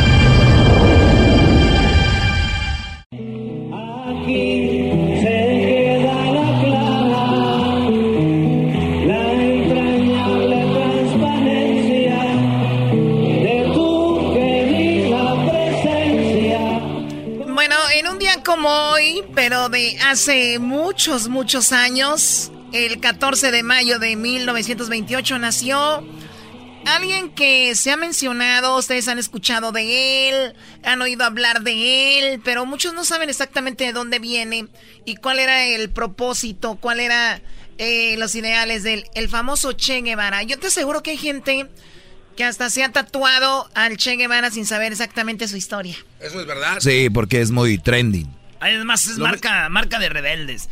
Maradona Choco tiene aquí lo del Che, porque ya sabes que él está con eso. Y también el Che. Yo lo que sé del Che Guevara Choco es de que era un vato atrabancado. Bueno, tenemos al que sí sabe. Tenemos al señor Héctor Zagal desde Ciudad de México. Héctor, muy buenas tardes. Hola, ¿qué tal, doctor Asno? ¿Qué tal? ¿Cómo están? Pues qué bonita, cómo, este, cómo les fue América Cruz Azul, pero bueno, hoy nos toca hablar de Guevara, ¿no? Eh, oye, pues en efecto, eh, el Che Guevara es un personaje que aparece hoy en camisetas, en playeras, la gente se lo tatúa. Eh, pero lo, yo creo que le daría mucho coraje ver cómo es ahora un personaje trendy de la de la cultura pop. ¿Quién era el Che Guevara? Bueno, el Che Guevara, que nació el 14 de junio, es la fecha oficial de 1928, eh, eh, esa es la fecha del, del acta de nacimiento, en realidad nació el 14 de mayo, porque al parecer eh, se comieron la torta antes del recreo y eh, para que no saliera, para que se tuvieron que casar rápidamente y para que cuadraran las fechas cambiaron la fecha en el en el acta de nacimiento. Fue un guerrillero, fue argentino, era él era médico de una familia pues más o menos bien, así como la Choco, eh, en la ciudad de, Rosario. Oye, a ver, perdón, a, ver Héctor, nada más un punto, a ver si ando bien o lo que yo escuché es de que pues él era acomodado y iba bien y cuando él salía a jugar a la calle, jugaba con niños que eran como más pobres y él veía que tenía cosas de repente y veía que los otros niños no y, y, entonces se metía y reflexionaba él desde muy niño y decía, ¿por qué ellos no tienen y yo sí tengo todo esto? ¿Eso era verdad? Pues mira, la verdad es que yo creo que te voy a decepcionar, pero él ah. en algún momento dice, eh, en algún momento lo dice y lo dice en sus biógrafos, a ver, la familia era una familia mm, no muy rica, pero tampoco era muy pobre, eh, y por tanto era, digamos, como clase media alta. Él comienza, él, él, él comenta en algún momento que en realidad cuando él comienza a caer en la cuenta de que algo está mal, de la injusticia, es cuando está estudiando medicina, ¿no? Es decir, eh, no, a ver, no era un gandalla, ¿no? Pero, pero la, la inquietud social, él cuenta que comienza a ser hacia los 15, 16 años en la prepa y luego cuando comienza a estudiar medicina. Antes de eso, eh, parece que no es que hubiera habido eh, una, una inquietud social tan, tan importante. Y cuando está estudiando medicina, y este sí va a ser el momento clave, decide con un amigo suyo eh, suspender los estudios, Ernesto Guevara, y se va a lanzar en un viaje en motocicleta, del que hay una película por ahí. No, sí, creo que Diego Luna la hizo, ¿no? ¿Quién fue el otro? Gael García. Gael García, ok. Los dos. Sí, es, sí, es una es una buena es una buena mm, película. Los diarios de motocicleta, ¿no? Así se llama, porque de hecho eh, el Che Guevara va tomando nota de ese viaje y se llama así los diarios de motocicleta. Son dos viajes en realidad, eh, recorre Chile, Argentina, luego va a ir a Perú, va a tomar en algún momento barco, avión y va a conocer buena parte de Sudamérica. Y ahí, como va eh, pues en moto, pues a veces con aventón, eh, va a conocer la pobreza de todas esas de todas esas regiones, ¿no? Argentina, Chile, Perú estaban muchas de ellas gobernadas todavía por dictaduras militares, con una oligarquía muy muy rica eh, y con gente muy muy pobre. Y eso es ya, si ya estaba la inquietud, después de ese primer viaje y de otro segundo viaje, eh, dice algo está mal. También estando ya en la en la universidad va a comenzar a estudiar Carlos, a, Carlos Marx. Es un autor, eh, el Che Guevara era comunista, no era socialista, era, era realmente comunista, ¿no? ¿Qué caracteriza al comunismo? Bueno, el comunismo piensa que Dios no existe, que la religión es enemigo del pueblo porque te hace pensar que en el cielo vas a alcanzar lo que no alcanzas en la tierra. Y algo muy importante es, piensa que las fábricas, las empresas, no deben ser propiedad privada, sino que deben ser propiedad eh, de la comunidad del, del Estado, ¿no? Eh, va a viajar, yo creo que el momento más importante del Che Guevara es cuando llega a Guatemala. Guatemala en ese momento está siendo, todos los países de Centroamérica no había prácticamente democracia el país más democrático era México, como para que se hagan una idea, ¿no? Era países donde gobernaban generales, donde había habido golpe de Estado, donde había pocas libertades, es decir, no podías escribir o decir lo que quisieras porque frecuentemente te topabas con el gobierno. ¿Él, tuvo un hijo en México? Eh, él tuvo un hijo en México y tuvo otro, tuvo en realidad varias esposas. También en México, y, ah, perdón, llega a Guatemala, en Guatemala hay un golpe de Estado y él se viene a México. Aquí conoce eh, a, a, su segunda esposa, no era su esposa, pero se tiene que casar con ella porque pues, exactamente porque está embarazada y aquí trabaja como médico. México era muy chistoso porque a pesar de que estaba el PRI, el PRI como que se hacía tonto y medio dejaba que hubiera una cierta libertad a él lo tienen fichado, como también a Fidel Castro, y trabaja en el Hospital Infantil de México, trabaja como fotógrafo para una empresa y también, eso es bien chistoso, trabajaba como fotógrafo ambulante por ahí por eh, por Correo Mayor, no, por, ah. perdón, por San Juan de Ahí andaba el Che Guevara ahí andaba sacando fotos así en, a los niños. Pues había que buscar la chuleta, ¿no? Pues sí. Eh, y aquí es donde conoce a los refugiados cubanos, entre ellos a Fidel Castro, pues que querían regresar a Cuba, ¿no? A, a comenzar la revolución. El gobierno de México los pesca, los pesca y el Che Guevara eh, dice que es comunista y que quiere ir a Cuba a hacer la revolución. Nadie sabe bien por qué el gobierno mexicano lo deja salir. Eh, se sabe que eh, lo mismo a, Fidel Castro, los tienen encarcelados un rato y los dejan ir. Incluso estaban entrenando para ser guerrilleros en Chalco. ¿Qué es ser guerrillero? No en lugar de, este, entrenando en Chalco para ir a la, a la, con Cuba, chico. Y aprendieron, y aprendieron bien, ¿no? y aprendieron bien. Sí, en Chalco. Este, la guerrilla consiste en no presentar una guerra frontal, batalla frontal, sino en pequeñas batallas chiquitas de pocos contra el ejército, derrota, este, poner una bomba en un lugar, atacar a, a un camión. Y entonces, claro, como no se, nunca ves al ejército, eh, a un ejército a quien enfrentar, pues es muy difícil eh, combatir a la guerrilla. Salen de Tuxpan, Veracruz, eh, en un yate que se llama el Granma, a Cuba. En Cuba no les va también al inicio Fidel Castro y el Che Guevara, Raúl Castro y otros más. Huyen a la Sierra Maestra, que es una sierra tropical, y por tanto pues se podían esconder y para sorpresa de todos, poco a poco, al principio les va fatal el ejército batista. Eh, hay que recordar que en ese momento La Habana era como, como Las Vegas, ¿no? Sí, oye, mucha gente no sabe eso, Héctor, pero a donde se escapaba la gente a hacer locuras, drogas, sexo, y se iban a des...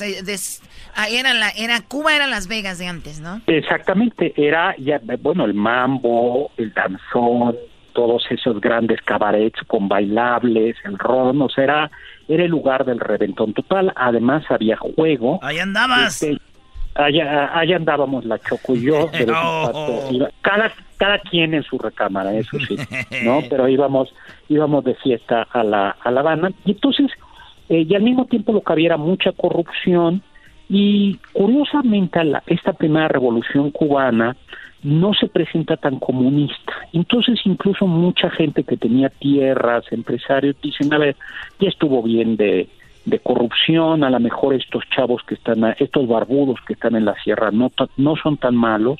Incluso parece que el gobierno de Estados Unidos no ve con tan malos ojos la revolución y para sorpresa de todos, un 31 de diciembre terminan eh, derrocando a, al, al régimen de Batista. Todo el mundo piensa, a veces se nos olvida, pero el Che Guevara, la verdad es que sí era canijo y organizó una serie de fusilamientos, él mismo lo dijo en la ONU, fusiló eh, a lo que él consideraba enemigo de la revolución. era un sanguinario. Eh, sí, se calcula, eh, él lo dice públicamente en la ONU, dice, fusilamos, fusilaré, fusilamos y seguiremos fusilando porque esto es una lucha a muerte contra la contra la revolución. Sí, y como no tenemos mucho tiempo, la cosa es de que el Che Guevara se vuelve tan popular en Cuba que al punto de que lo veían como cubano y tenía puestos como un cubano en la política y después a él terminan con su vida, a él lo mataron precisamente de una manera como él asesinaba, ¿no? ¿Dónde fue que lo mataron? Pues mira, después de ser ministro de Cuba, él decide llevar la revolución al Congo y luego a Bolivia. Va a Bolivia como guerrillero y en guerrillero eh, pues lo capturan y lo ejecutan, ¿no? Ah. Entonces eh, lo ejecutan, algunos dicen que en realidad Fidel Castro no lo quería en Cuba porque lo veía como un rival y bueno, pues la verdad es que pues era un guerrillero, ¿no? Y y en fin habrá tenido ideales sin duda de justicia. Oye, pero, fíjate qué ideales que el Brody la hizo en Cuba, hicieron lo que quisieron, dijo el mundo me necesita y se fue a, África y luego a Bolivia. este Brody estaba en su papel. Exactamente, ¿no? Pero junto con esto era un hombre que creía que con tal de cumplir la revolución, pues estas, estas ejecuciones, algunos dicen que fueron mil personas, quinientas personas, y era un hombre que no se tocaba el corazón, él lo dice públicamente, dice la revolución vale la sangre, y bueno, pues al final eh, lo triste es que pues las revoluciones eh, no terminan eh, resolviendo los problemas y hoy por hoy... Hoy en día nuestro revolucionario se llama López Obrador. Erasno, por favor. Se llama por favor. Ay, ¿qué tal? No lo digas porque me van a correr de México. Ah, ¿cómo no? Muy bien, pues, bueno. Pues eso. Y lo triste es quizá la historia de Cuba, que, que pues es la historia de un pueblo donde no hay democracia, eso yo creo que es una realidad, y es un pueblo donde pues sí hay mucho nivel educativo y una buena medicina, pero hay pobreza y miseria, y los Castro eh, terminaron gobernando y han terminado gobernando prácticamente como monarcas de Cuba, y pues de alguna manera el Che Guevara también tuvo que ver con esto, ¿no? Yo creo que... Mucho poder es un hombre con luces y sombras, así que ya, ya sabes, Choco, si te lo tatuaste, híjole, no, no, no, sé. No, no, yo no soy fan de los Tienes en una pampa, no yo, te... yo amo a la gente que le gustan los tatuajes está padre y hay gente que se le ven bien y otras personas no tan bien, pero, pero cada quien te agradezco mucho, Héctor Zagal, y después hablamos de tu tatuaje que tienes escondido. ¡Oh! ¡Héctor Zagal! ¿What? ¿What? Tiene un águila en una nalga. Un águila en una nalga. No. ¿Qué pasó? Héctor Zagal con su águila en la... No. Bueno, te agradecemos, Héctor Zagal, desde la Ciudad de México. Y bueno, recuerden que nosotros cada hora aquí en el show de la chocolate tenemos... Ah, ahí está. Ahí está el golazo que paga. Mira nada más. te sorprendió. Me sorprendió el golazo que paga. Voy en busca de la llamada número 10. Así de fácil es esto. Ustedes cuando escuchen el gol, llaman y entonces la llamada número 10 se va a llevar los 100 dólares. Llamada 1, llamada 2, llamada 3, llamada 4, llamada 5, llamada 6, llamada 7, llamada 8, llamada 9 y llamada número 10. Hola, llamada 10. Ah, ¿Qué pasó? ¿Qué está pasando? Llamada Hola, ¿te estamos llamando a nosotros o tú a nosotros? ¿Qué pasó ahí? yo, yo Estaba marcando. Claro. Se oyó medio raro. ¿Con quién hablo? Soy Verónica Choco. Verónica, ¿de dónde llamas, Verónica? ¿De Montebello? A ver, ¿de Montebello ¿tú, otra vez? ¿tú, ¿tú ganaste ayer? Sí, Choco, yo soy. No, no, no. A ver, no sean haters. Yo se los dije. Yo, el, año pasado hubo personas que se ganaron hasta mil dólares jugando el, gol, el golazo que paga. Verónica, felicidades, acabas de ganar otros 100 dólares. Edwin, Edwin, Edwin, no le mandes el dinero hasta que termine la promoción, igual le mandas todo junto. Oigan, recuerden que Choco, las personas que están ganando, al mismo tiempo quedan registrados para que ganen un viaje con todo pagado para la final de la Copa de Oro el 7 de julio. Así como lo oyen. Eh, además de que ganan 100 dólares, quedan registrados para ir a Chicago para que puedan ganar ese viaje allá. Mayores de 18 años, ya lo saben. Muy bien, no vayas a colgar, Vero, para que tomen tus datos o ya nada más para que te digan qué rollo. y regresamos. La siguiente hora tenemos otro golazo que paga. Puede venir en cualquier momento, es más. Puede ser que ahorita venga el ID, tengamos una canción y vaya el golazo. No sabemos, o no, son. Bueno, ahí. Chido, chido es el podcast de Eras, no hay chocolate. Lo que te estás escuchando, este es el podcast de Choma Chido. Llegó la hora de carcajear, llegó la hora para reír, llegó la hora para divertir. Las parodias del Erasmo están aquí.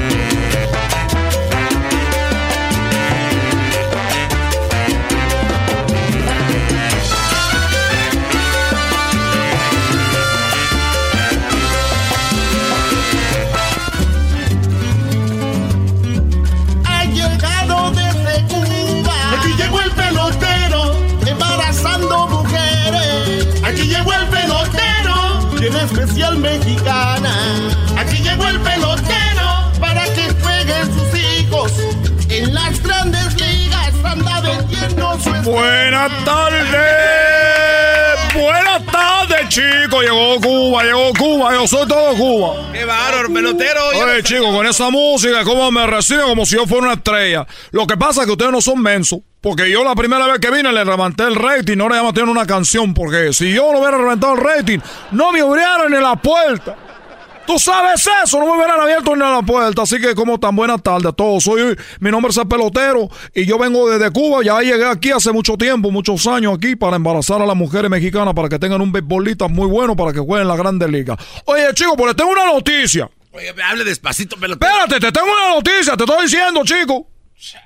Tú sabes este jugador de los Dodgers, mexicano, que nomás que parece que te está cerrando un ojo. ¿Tú sabes cuál jugador estoy hablando? Este jugador, ¿cómo se llama? Uribe. Uribe, este jugador, le estoy diciendo que yo estoy aquí para embarazar a mujeres mexicanas para que tengan grandes bebolitas en la grande liga, porque yo soy cubano y nosotros los cubanos lo que lanzamos cuando tenemos sexo no es esperma, nosotros lanzamos bola. O sea, nosotros lanzamos pelotero.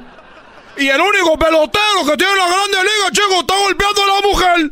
Oye, pelotero. El único, el único. Porque yo cuando embarazo a la mujer, yo cuando filman que yo embarazo a la mujer mexicana, le digo, la promesa es que el chico no solo va a ser un gran bebolita, va a ser una gran persona. Ah. Va a tener principio, va a ser un gran hombre, no solamente un, un, bebolita. Y lo único que veo con este bebolita es que este bebolita golpea a mujeres. Y a la mujer no se le golpea, bueno, solamente que ella te pide una nalgada, pero, a Chihuahua golpearla como le hizo. El hombre está en la cárcel. Oye, óigame, eh, pelotero, se va a molestar más ahorita, es que no tengo mis lentes. Bueno, a mí no me importa. Lo único que te quiero decir es que yo por eso estoy aquí el pelotero para embarazar a las mujeres. Es que se llama. Especial mexicano. Canción de Edwin, muy buena, chico. Tú puedes ser cubano, nomás que no quieres. ¿Qué pasó? A ver, ¿qué pasó, chico? Porque ah, ahorita tengo una información. Nombre equivocado, porque no tengo mis lentes. Se llama Uris, Uria, Urias. Urias. Urias. se llama, güey. Oh, Urias, güey. Por eso, no. Bueno, pues como se llame, o como se llame, chico, pues eh, mexicano. Eh, otra información que. Oye, ¿sabes? Ahorita que entró con la música, me acuerdo cuando yo llegué de Cuba. Yo llegué en una lata. ¿Una lata? Yo llegué en una lata de Cuba. Yo llegué en una lata a Miami cuando me dijeron, oye, cubano, toda la noticia, como que, que, estaba, que es impresionante que, que llegó una lata. Y ustedes saben. Una lata. ¿Cómo no es en México una lata? ¿Una lata de chiles de la costeña o de cuál? ¿De la morena? Exactamente, chicos, de esas que usan, como que eh, usan para cargar ahí los chiles jalapeños que ustedes le dicen. Así grande, la, la, lata grande. Leche nido. Ahí pasé yo de Cuba a Miami. No, ¿cómo es posible? Usted no lo cree. Entonces ya cuando yo llegué estaba flotando la lata así. Cuando llegué yo me solí... Me rapé un poquito porque cuando abren la lata, tú sabes que la gente la abre a veces la lata y deja un poquito ahí de, la cosa que te puede cortar. Bueno, pues no me cortó. Entonces cuando yo salí dijeron todo, oye, ¿cómo es posible que tú has cabido en una lata? Y que bueno, pues eso es lo que pasó, la necesidad, ¿no? Pero a mí no me sorprende haberme metido en una lata. Dijeron, ¿cómo? ¿Cómo? Pero, pero tú, no te sorprende, estás adentro de una lata, chico. ¿Cómo que estás diciendo que eso no es importante? Le dijo, pues no, chico, lo que pasa es que eso no, para mí no me sorprende, porque a mí no me sorprende que yo haya venido metido en una lata. A mí no me sorprende que yo esté en una lata. ¿Por qué no? Ya. Y los reporteros, me acuerdo en aquel tiempo salía Cristina. Y Oye, que saluda a Cristina, estamos en vivo, chicos, que para atrás ni para agarrar impulso. Claro que para atrás ni para agarrar impulso, como voy para Cuba otra vez. Ahí estaba el primer impacto cuando estaba la mujer de aquella, que ahorita ya no, lo único que queda ya no. En aquel tiempo, tío. Sí, con eso te digo todo. Raúl de Molina todavía estaba en Telemundo. con eso digo todo. Elian González, chico, todo el problema ese ahí. Elian. Elian. Que regrese. Para los bachateros me dijeron, oye, ya, tú, chico, pues ya mucho, mucho bla, bla, bla, pero quiero que nos digas cómo te has metido tú en la lata, cómo, cómo que ha venido. Le digo, mira, chico, a mí no me sorprende yo haberme metido en una lata. ¿Sabes qué es lo que a mí me sorprende? ¿Qué? Lo que a mí me sorprende es que con la necesidad que hay en Cuba, chico, yo haya encontrado una lata. Ah, no. Eso es lo que más me sorprende me golpearon dos cubanos que estaban ahí. ¿Cómo no? Bien merecido lo tenía. Con esta música, ¿sabes de qué me acuerdo? Cuando yo estaba en La Habana. Tú sabes que en La Habana toda la gente baila. Allá si tú no bailas te matan. No. Sí, chico. Y estaba una muchacha muy bonita, estaba sentada. Y llegué yo y estaba la música. Y, y le dije, oye chica. Dijo, dime pelotero. Le dije, ¿tú bailas? Dijo, ella sí. Le dije, ah, qué bueno, porque ya necesito descansar para que me dé la silla. ya me voy, chicos, ya me voy. Hasta la próxima. Este fue el pelotero. No se vaya, pelotero. Ya se va como siempre. No se vaya. Con mucha alegría. Ya me voy para Cuba. Yo soy el pelotero, el pelotero, el pelotero. Yo soy el pelotero. Yo soy. Ya, chico, ya acabé de cantar, ya me voy. Vale, pues, güey. Muy bien, ahí nos vemos, pelotero, vaya State. Es el podcast que estás escuchando, el show de Gano y Chocolate, el podcast de Hecho Banchito todas las tardes. ¿Viste una mujer? Bueno, pues, así no. Ay, ¿Así como? Así de buena. Señoras, señores, tenemos a Rafael Inclán en el show más chido de las tardes, Choco. ¡Ay, ay, ay! Nunca vi películas, muchas de él, de las que veían ustedes, donde debutaban en el baño haciendo cochinadas. No te hagas, Choco. si te, pareces a la pelangocha. Pelangocha tu abuela, vamos. No, no empiecen, por favor. Tenemos una leyenda del cine y sigue, y ustedes, aunque nada comparado con Chabelo, pero él sigue. no, bueno, esas sí son palabras mayores. mayores. Don Rafael Inclán, la Choco dijo, no, pues quién es Rafael Inclán y ya le dije. Y, entonces, con todo el respeto, este, quiero decirle que usted es mi ídolo.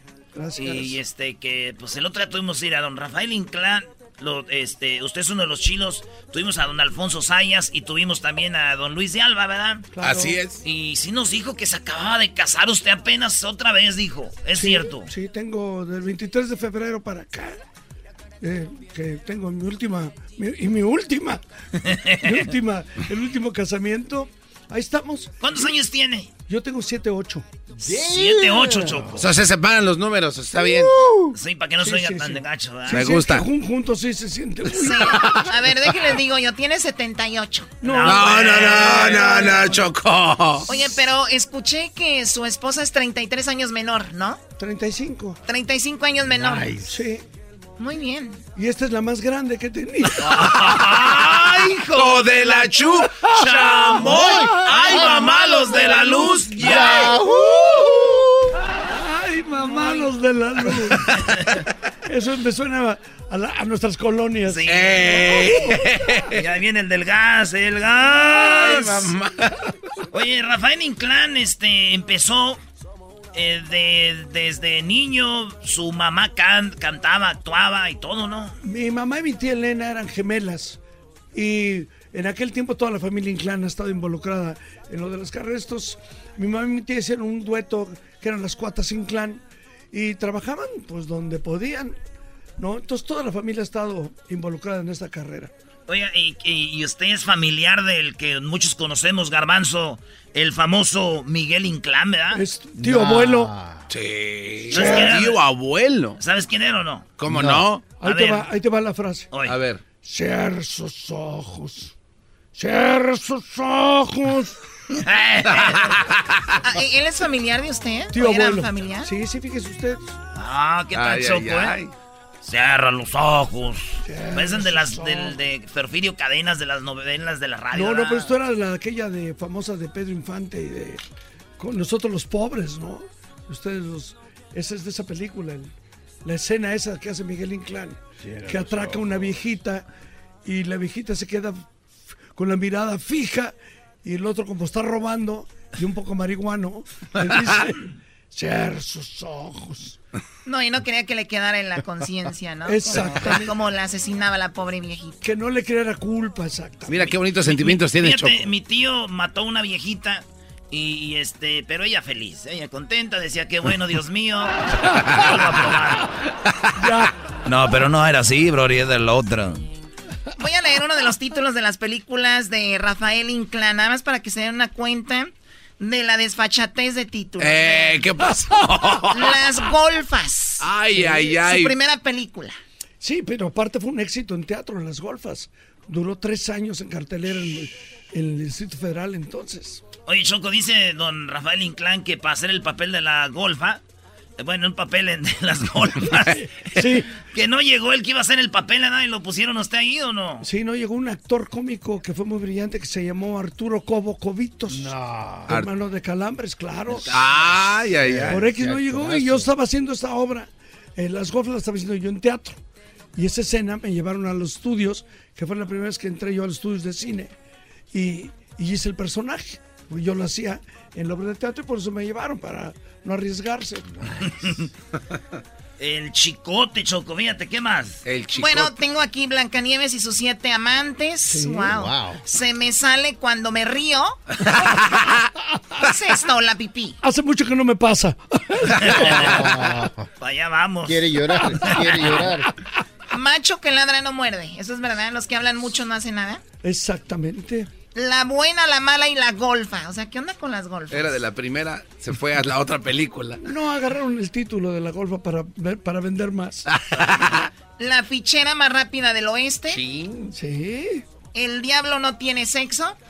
exactamente, pero reparte. Como agua para longaniza, el camotero del barrio. A ver, Oh my como God. agua, agua para Agua longaniza. para Sí. longaniza. Esa, esa Es una parodia de como agua Para para, chocolate. chocolate. Sí, sí. Sí, yo leí el libro tan bonito y mira en qué terminó. En el chorizo, en longaniza. Tienes razón.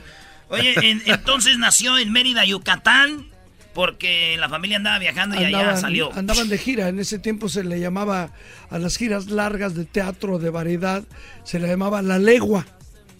Entonces mis padres iban en La Legua en una carpa y yo nací en Mérida. Oigan, usted eh, estuvo en estas famosas películas, obviamente de Albor y todo el rollo, pero ¿cuánto duró esto así en su apogeo? ¿Algunos 10 años? Más o menos el ciclo de, no, no mío, de Sayas, Luis, el, el Mimo, de toda la flota, el Chatanuga, ¿no? eh, duró como unos 10 años este ciclo de películas, pero yo, yo no, yo... Se reinventó, ¿no? Porque lo he visto en telenovelas, muy serio y, y todo aparte el en cine he hecho cosas eh, de otro estilo. Yo vi lo de, nicotina. Nicotina. Muy eh, padre, ¿no? Me dieron un Ariel por esa ¿O película. un Ariel? Nice. Ah, Sí. felicidades. Se regalan jabón a la gente que gana. Erasmo, no güey. seas baboso. No, ese güey, Ariel es un premio importante. Sí, sí, Es una- pero- Ve la seriedad del señor, acabas de regarla, bro. Hizo bien usted, hizo sí. bien usted en aclarárselo. Sí. ¿O no es el Ariel? No, ¿cómo no. crees? Roma. Sote. Tu abuela. No, pues. Creo que los jabones tienen un éxito. Hagan jabones, no Eh, películas. dice Erasmo que no nos dan eh, personas, sino te dan jabones. Óscares, Óscar. jabones. Ahora sí te voy a partir tu madre. Vete, enano. El chiquilín, ¿verdad? Ay, ¿Cómo que hay? no, no digo. ¿Eras amigo el chiquilín? Sí, trabajamos juntos en algunas películas. ¿Cómo se llamó? Cepeda, Cepeda, no me acuerdo ahorita. El Chiquilín estuvo... Él hizo muchas películas antes. Él fue luchador. Sí, ah, no, pues sí Ah, tiene el cuerpo. Sí, sí. Oye, con el caballo hizo 13, con Alfonso Sayas hizo 15, Luis de Alba 8, eh, el Flaco Guzmán 13, eh, con mujeres, fíjate, Angélica Chaín 10. Bajan. Ay, ay, ay, bebé de luz. Dame la cuenta y vámonos. Maribel Guardia 5. Ish. Ya después le dijeron, ahí te va Joan Sebastián, ya después. Qué. No, ya no, yo nunca monté. Sasha Montenegro, mi favorita de todas, 23 películas. No, está- no sé, yo nunca he llevado cuentas de nada. Pero fueron muchas películas. Vamos a regresar, Choco, porque le tenemos este papel a él. Lo tiene que llenar. Y, y esto es puro cotorreo, no se lo tome lo tan tengo, a pecho. Ah, A ver. Usted hágalo así.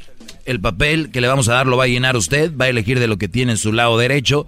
Usted lo pone del 1 al 5. Para usted, ¿quién fueron así como, pues, de esas películas, los más gallos?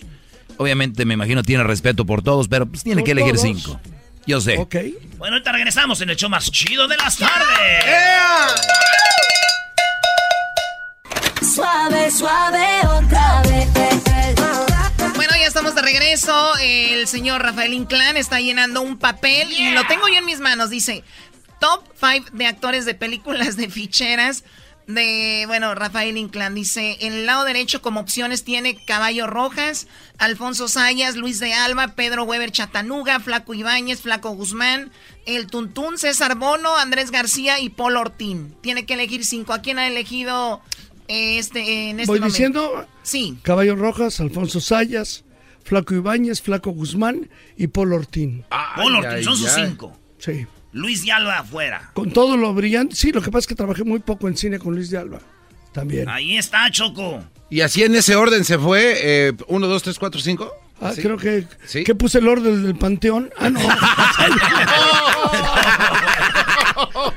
no, no, desgraciadamente además el flaquito Guzmán, el caballo y Paul Ortín son los fallecidos de estos cinco que elegí.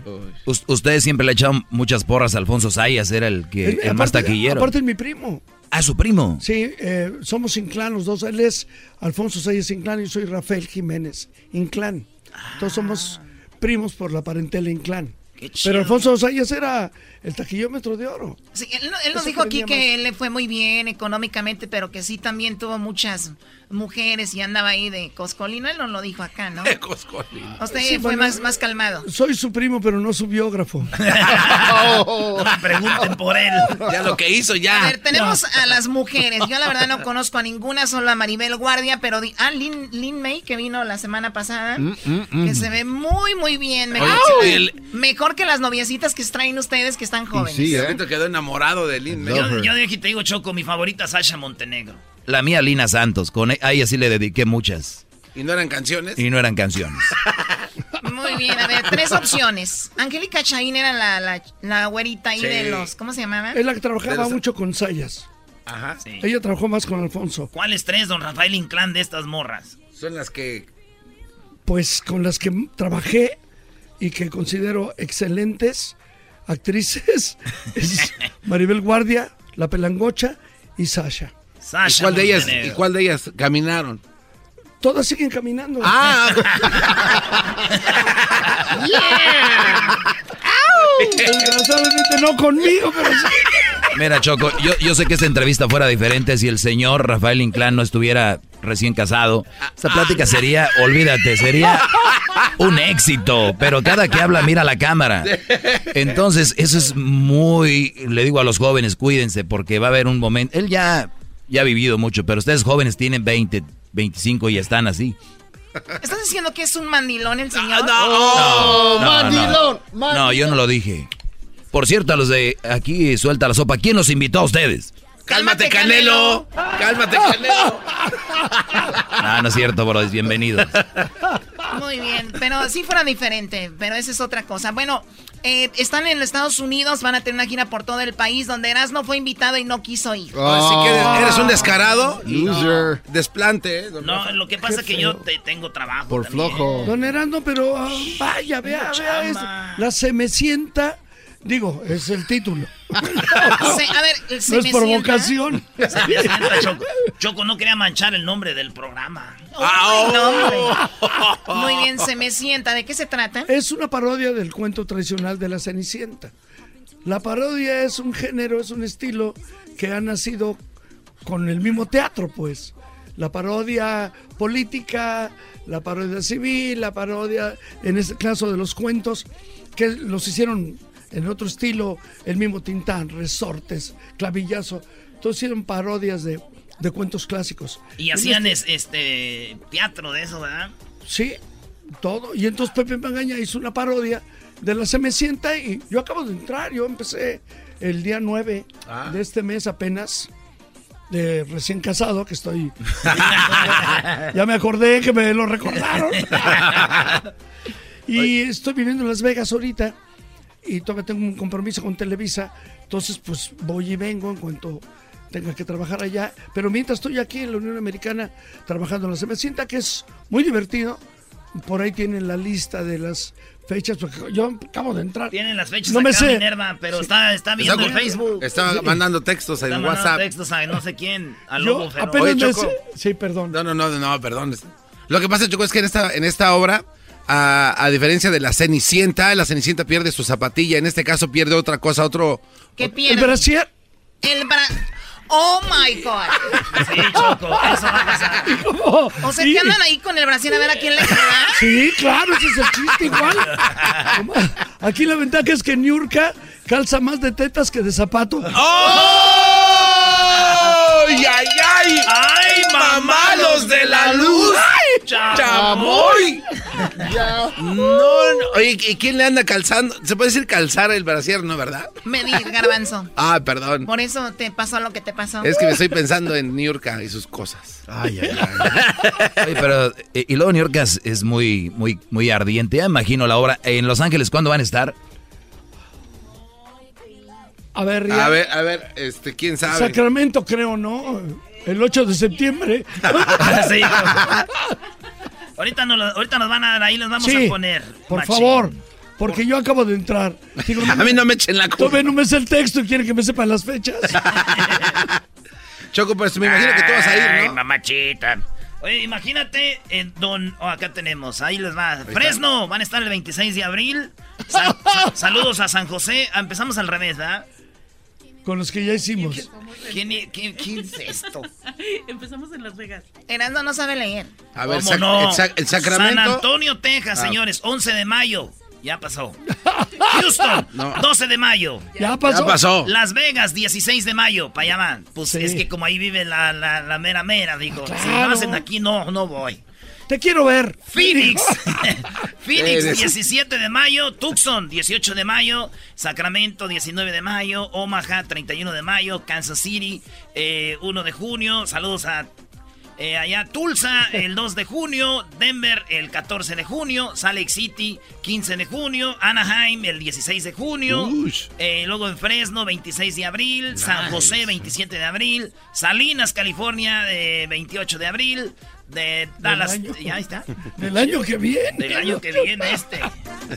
Oye, pues qué, qué, qué, qué fregón ver a un, un eh, actor que sabemos que viene de ahí de abajo, de hacer mandaditos entre actores que veía, y ahora es un actor, es la verdad, ¿no? Usted empezó eh, cuando era niño, veía a todos ahí actuando, ¿no? Sí, a la familia. Claro. No me llevaban mucho a los foros. No. Me, me llevaban a los teatros, a las carpas, a los cabarets de niño para porque la familia andaba en todo esto. A lo que voy, usted ha hecho de todo y ya está, ha hecho novelas de personajes Sí, muy y he hecho películas también en serio, como Nicotina. Ahorita vi una imagen. Sí, sí, de una sí. película de Nicotina, eh, con Arturo Rimse, que es un cineasta connotado del cine llamado intelectual. También, también hemos trabajado con él. O sea, pues un actor debe de manejar los diferentes géneros. Y creo que se, se ha logrado. Qué chido. Y luego en la de nicotina se les voy a quemar la película, explota todo, güey, se acaba. Eh, Erasmo, por favor. cálmate. Qué bárbaro. No, sí, Erasmo tiene razón. También la de Avengers. Explotó el productor. Oye, en Estados Unidos un actor pega una película y se hace millonario. Eh, ustedes hicieron muchas películas. ¿Les fue bien? Yo espero que con la cuarta transformación. No le dé cuerda. No le dé cuerda, don Rafael, a este a- amador de AMLO. Que yo soy, eh, yo soy amador. Amador. Sí, como Don Amado que dijeron. Yo, yo soy este fan de Obrador. ¿Hace usted bien? Sí. Usted no. No, yo nomás soy obrador. Muy bien, bueno, Rafael Inclán, pues fue un gusto platicar con, con usted. Muchas gracias Y le deseamos ustedes. mucho más éxito y que siga trabajando. El otro día escuché que, que dijo usted que quería llegar como López Tarso, ¿verdad? Que él sigue trabajando. Que quería López Tarciar en cuanto a seguir trabajando a los noventa y tantos, si los vivo. Es un sueño mío conocer a don Ignacio López Tarso. güey. No, sigue haciendo teatro y hace dos funciones. Eso es maravilloso. Hizo un disco de los corridos, güey. Sí, hablaba ¿te acuerdas? En el año de 1994, cuando la revolución llegó, les gritaba a todos los muchachos: ¡Viva Zapata! Sí, don Ignacio. Está muy bien. Bueno, don Rafael, vámonos a, a despedir. Sigan Gracias. aquí en el show más chido de las tardes, porque ahorita viene el doggy. Y luego después, recuérdense que tenemos el golazo que paga, donde gana 100 dólares cada que salga el. Doggy, ya dile a los de suelta la sopa, güey. Esta es una fiesta privada, a mí no me gusta este tipo de cosas. Gracias.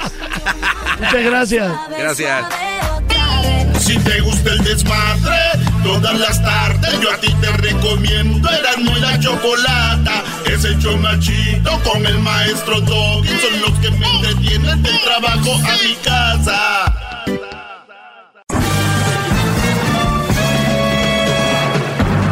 Con ustedes. El que incomoda a los mandilones y las malas mujeres. Mejor conocido como el maestro. Aquí está el sensei. Él es. El doggy. ¡Bravo! Qué alegría, maestro, verlo. Qué barro. ¿Qué pasó? Qué alegría verlo. No, ¿de qué? Ah, ¿ya? ¡Ya! Mm.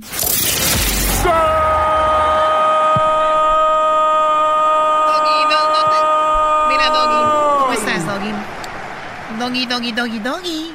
Bueno, Doggy, llegó la hora de que marquen y vamos a ver quién es la llamada número 10, porque recuerda que cada hora estamos regalando 100 dólares con el golazo que paga. Ya hay gente que ha ganado dos veces.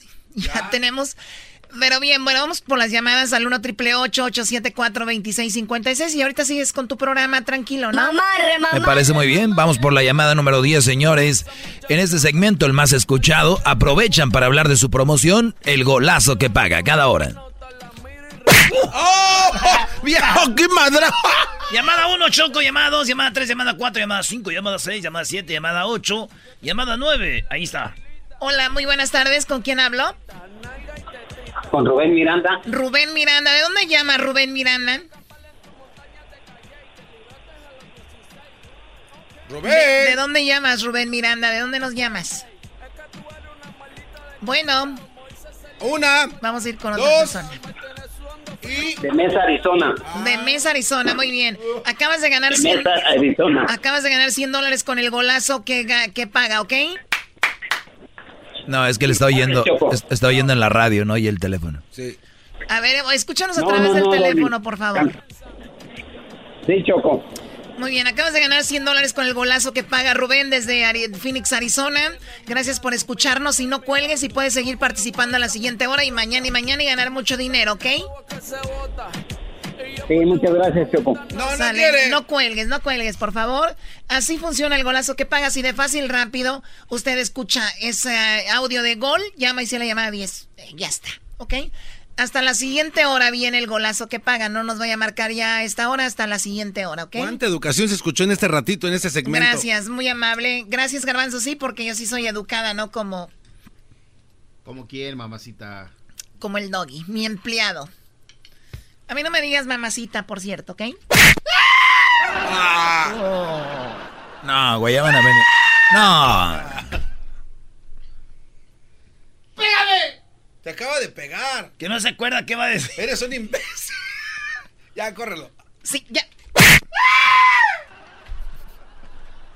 No, oye, perdón, ahora sí puedes empezar tu show de nuevo. Ah, gracias. Ahora sí, cáiganle. Con ustedes. El que incomoda a los mandilones y las malas mujeres, mejor conocido como el maestro.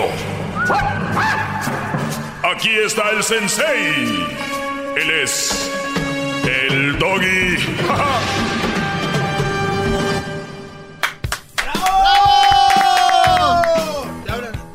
Nacha y Teti. Nacha y Teti. Están mandando Ya, besos, Brody, concéntrate acá. Tú te emocionas de todo, Garbanzo. Por eso estamos como estamos. Por eso la radio se fue al carajo con el perrón de la mañana. Por andar saludando a todos los que pasaban. Es que le estaba mandando un mensaje a usted. Sí, ya vi, ya le dije que hola, le mandé un beso y ya.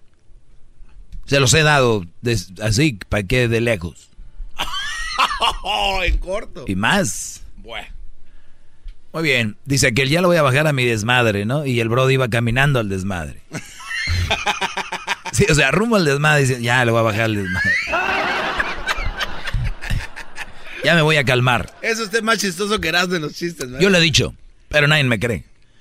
Ya va a ser mi segmento, pero yo como mi humildad y como soy muy noble, no quiero aprovecharme y decir, ah, me voy a adueñar de este programa. Señores, les voy a platicar a ustedes una bonita... Eso hay un ruido, a ver. Estás viendo videos de motos, Brody. Qué bárbaro. Ese diablito no tiene. Oye, bro, ¿a qué vienes, en serio? Es que. Tómate el día, Brody. uno vive Tú- en tú una- tómate el día. Para lo que haces lo puedes hacer de tu casa. No, es que vivo en una Y así casa no te de tiene que cubrir la aseguranza aquí gastando por ti. Tú bien sabes que vivo en una casa de cartón. No, tengo No, en serio, para lo que... Mira, te pones en tu computadora, manda lo que vas a mandar y ya, Brody. ¿Neta? Manejas todo el tráfico, te estás acabando tu camión. Bueno, lo que queda de tu camioneta. Hoy. Ah, es eso. Perdón, Brody, todo se cancela, eres bien trabajador. Oigan, eh, les voy a platicar la historia. No, pero es que sí estaba viendo videos de motos. Es lo más chistoso. sí era verdad. Es que cuando pasan por la pasarela se escuchan las muchachas. Les voy a platicar, muchachos. Oigan esto, a todos mis brodis. Este es algo para que tengan en mente. A ver.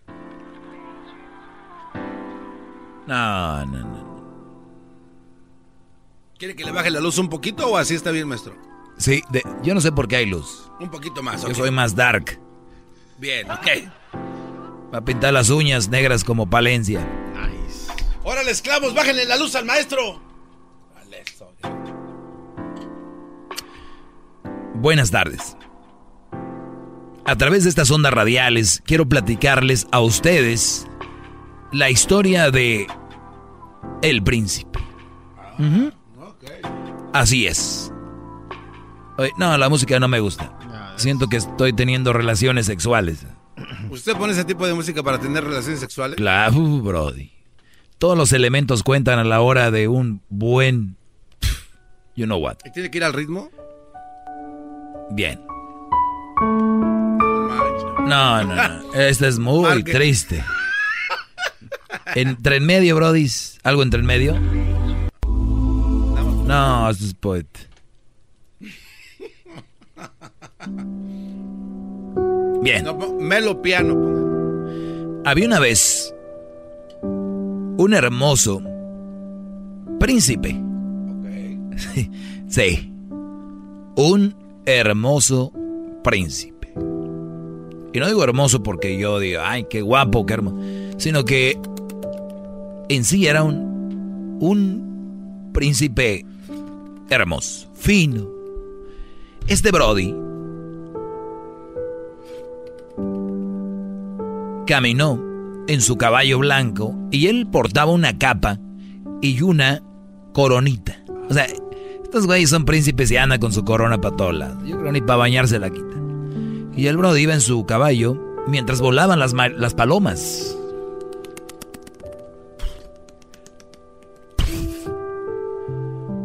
El Brody llegó a la casa de la bella princesa. El príncipe en su caballo blanco llegó con la princesa. Tocó la puerta. Llegó. Ella le ofreció un té. Él lo agarró. Se sentaron a platicar. Él la tomó de la mano a la princesa y le dijo, ¿te quieres casar conmigo? La princesa dijo, no. ¿Cómo? No, no me quiero casar contigo. Y entonces, el príncipe vivió feliz por siempre.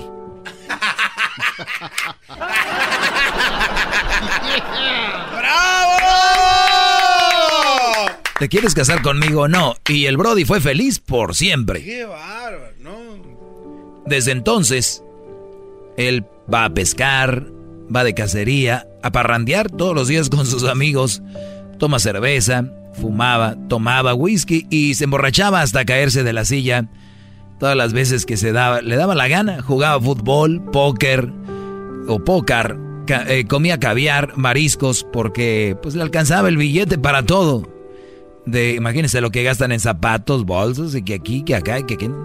La ropa, eh, la ropa tirada en la silla del comedor y tenía sexo todos los días de la semana. Óiganlo bien, tenía sexo todos los días de la semana con las vecinas, amigas, eh, alguna que otra ahí que le daba su lana. Coqueteaba por Facebook, abiertamente coqueteaba, le daba like a quien le daba su gana. Hablaba y chateaba con quien le daba su gana. En Instagram mandaba mensajes, daba likes, hacía todo. Sí, orinaba, o sea, miaba, salpicaba todo con la puerta del baño abierta. Cantaba eructando. O sea, imagínense. Amorcito corazón. Tengo sensación de beso. Cantaba eruptando. Se rascaba los testículos del Brody cada vez que quería y donde quería. Veía fútbol todo el fin de semana. Nunca nadie le reclamó nada y vivió feliz por siempre. Fin. Ay, ay, ay. Qué historia tan más hermosa. Tengo que decirles que ahorita mientras decía esto, se me salieron las lágrimas. ¡Qué bárbaro! ¡Bravo! ¡Bravo! No lo ponían a hacer pan de coco. De coco. Oiga, pero le queda muy rico, ¿eh? Buenazo este. A Edwin lo ponen a hacer pan de coco. La ponen a hacer. Señores, buenas tardes. Buenas tardes, Doggy. Eh, pues vamos con algunas llamadas, ¿no? De una vez, porque ahorita voy a arrancar con mi tema. Eso fue, ya saben, lo que fue. Eh, ah, me identifico rápido y voy con las llamadas de, de los que están esperando acá. Son muchas, regreso rapidito. Denme 20 segundos, cuéntenme. Más, más, mucho más. Con el y quieres más. Llama al 1 triple 874 2656.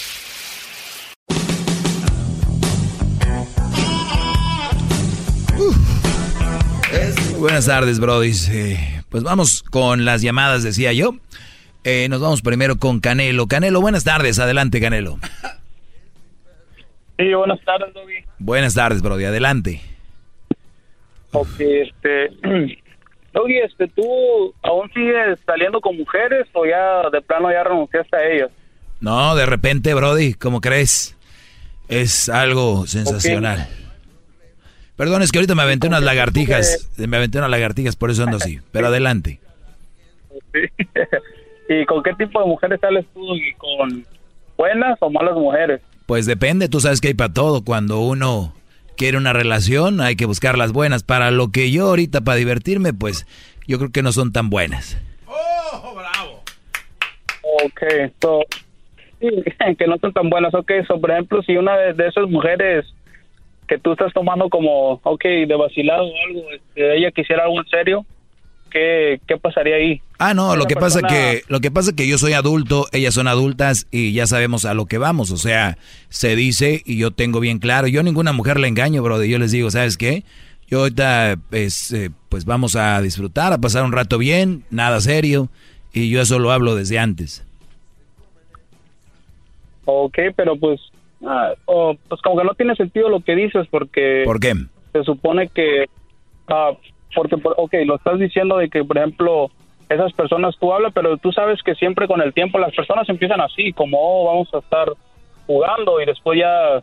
Yo lo, que- lo que te quiero decir... Ah, no, pero a ver, permite, pero yo no tengo mujeres de planta. Yo no, no, no es como que voy a estar con la misma y con la misma y con la misma y con la misma, Brody, ¿no?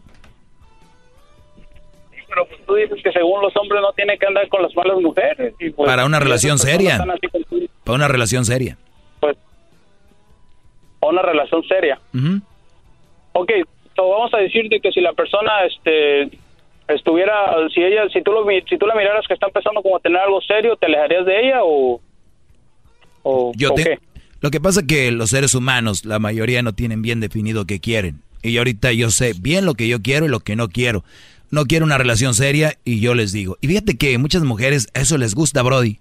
Muchos hombres les da miedo decirles, oye, entonces hasta lo agradecen y hasta después te buscan porque a las mujeres les encanta el chili willy también, ¿no crees que no? Y entonces el, el, rollo... no, es que no estoy en contra de ti, Doggy. No, no, no, no yo no estoy diciendo que lo estés, nomás estoy explicando. Entonces, cuando tú te empiezas, como dices tú, a clavar, que yo creo que esa es la palabra que quieres llegar a decir, que si te empiezas a clavar con esa mujer sabiendo que es una mujer así y así, pues entonces tú ya estás faltando a tu regla que tienes. Y yo tengo mi regla bien, bien, bien hecha, Brody. No, no, Doggy, pero lo que yo me refiero es de que, por ejemplo, un decir, si, o sea, tú estás hablándole a la mujer diciéndole, oh, ¿sabes qué? Yo quiero algo, pues, es como, pues, cotorreo contigo solamente y, este, no quiero que te claves. Si la mujer es una mujer y se empieza a clavar contigo, ¿tú qué, qué harías? ¿O qué, qué le dirías a ella? O, porque Ah. obviamente, como No, pues tú es que te tienes que alejar. Es que ya te entendí. Ok, no, pues te tienes que alejar porque tú ya, y si es cierto, porque, qué buen punto, Brody, porque muchas veces las mujeres te dicen, no, yo no, yo no, pero lo que quieren es buscar la forma de, de ca- capturarte, agarrarte, porque se van a clavar. Y más si eres un Brody como yo, como tú, sé que eres una buena persona, van a querer tenerte. Entonces, es cuando tú veas ya señales de que se está clavando, bye. No contestes mensajes, no llamadas, quizás, y seguimos. Que, ay, qué malo eres. No, mira, la verdad, soy malo si hubiera seguido sí, contigo. Yo no te tienes quiero, para algo serio. ¿Eh? Sí, tiene, tiene razón, sí, sí, Doggy, tiene razón en eso, pero ok, supongamos que esa mujer que estaba A ver, permite, serio eh, contigo, eh, es que tengo que ir a comerciales. Permíteme y ahorita regreso contigo. Es- esto está interesante lo que estamos hablando aquí. Este mensaje es traído a ustedes por la NHTSA, NITSA. Oigan, ¿cuál es el pretexto para no abrocharse el cinturón de seguridad? Pues no debe de haber ninguno. Unos dicen que le arruga la camisa, otros pues que no voy tan lejos.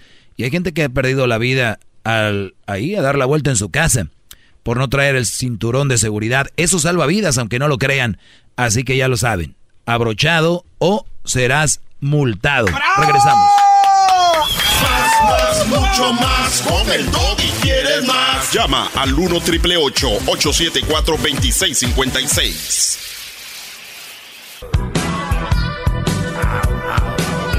Hay cosas que no se analizan y se dicen, y más cuando se vuelven populares, todo, repetición. Ya ve cómo es Erasmo, maestro. Oye, pues son como dominó, ¿no? Cae una fichita y todos tacatar. Ni una ficha se para y dice, no, no me voy a caer sobre esa ficha porque la voy a tumbar y vamos a seguir, ¿no? Me Yo soy. Bueno. Qué bárbaro. Señores, Canelo, este, Canelo, nos vamos con Canelo. No, no, la otra, la otra, la cuatro. Buenas preguntas de, del Canelo. Buenas preguntas de Canelo. Ah, Ok, ok, ahí nos quedamos. Canelo, pues te había contestado todo y me ibas a preguntar algo más, Brody. Adelante. Ok, sí, lo que dices tú que, por ejemplo, este, lo que estaba yo diciendo de que si, por ejemplo, hay una buena mujer que quiere algo serio contigo y que tú dices, mejor te prefieres alejar. Ok, si tú te alejas, este, ah, no hay como un riesgo de que esa persona, si era una buena mujer, se convierta en una mala mujer. Porque, por, ejemplo, por decir que tú, como, porque un decir, ella quería como algo serio contigo y mejor tú te alejaste. Como que, pues sí, ella, ella como que sintió que sí, porque como dices tú, a veces uno se clava. So, si ella ya miró como que eso le pasó una vez, ¿no crees que ya no quiere volverlo a hacer porque ya tiene como temor y por eso se hacen a veces malas mujeres? Puede O- ser, puede ser, pero eso ya no va a ser mi problema. Es su problema de ella. Ok. So, entonces ya mejor que le iría otro, otro, otro jato con ella, ya siendo mala mujer. Claro, yo por qué voy a lidiar con alguien que no está conmigo.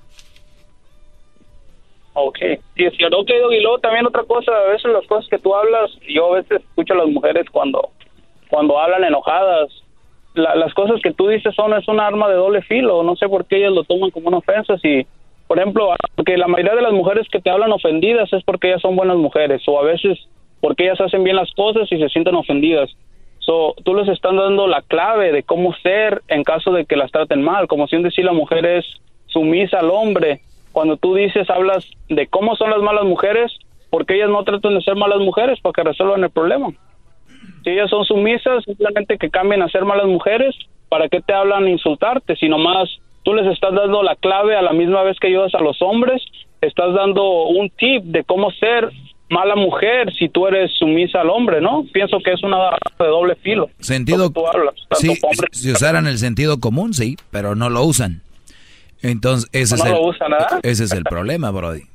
Pero si, si tú analizas, y toda la gente analiza, aquí no hay nada malo en este segmento, al contrario, Eh, pero mucha gente no lo capta. Y ya su problema de ellos, de su ignorancia, pues lo quieren recargar conmigo y pues así no se vale. Como te digo, uno tiene que ir madurando y saber con qué es lo que vas a cargar y con lo que no. Yo no puedo cargar con mi ex, ni con la que viene, con la de ahorita, si tengo. Igual, yo cargo con mi segmento, con lo que digo, no con lo que piensen o lo que vayan a decir ustedes. Así de simple. Vamos con la siguiente llamada. Tenemos a Cristina. Cristina, buenas tardes. tardes, este, la persona que me contestó me dijo que le pidiera por favor que me dejara terminar mi pensamiento y no me colgara. A ver, otra vez. Usted le pidió a la persona que contestó, le dijo, oye, dile al doggy que me deje decir mi pensamiento y no me cuelgue. ¿Eso le dijo? Exactamente. ¿Y qué le dijo el muchacho? Exactamente eso. Ah, ok. él, él le digo a ella. Ah, O sea, le está poniendo es- eh, traicionero.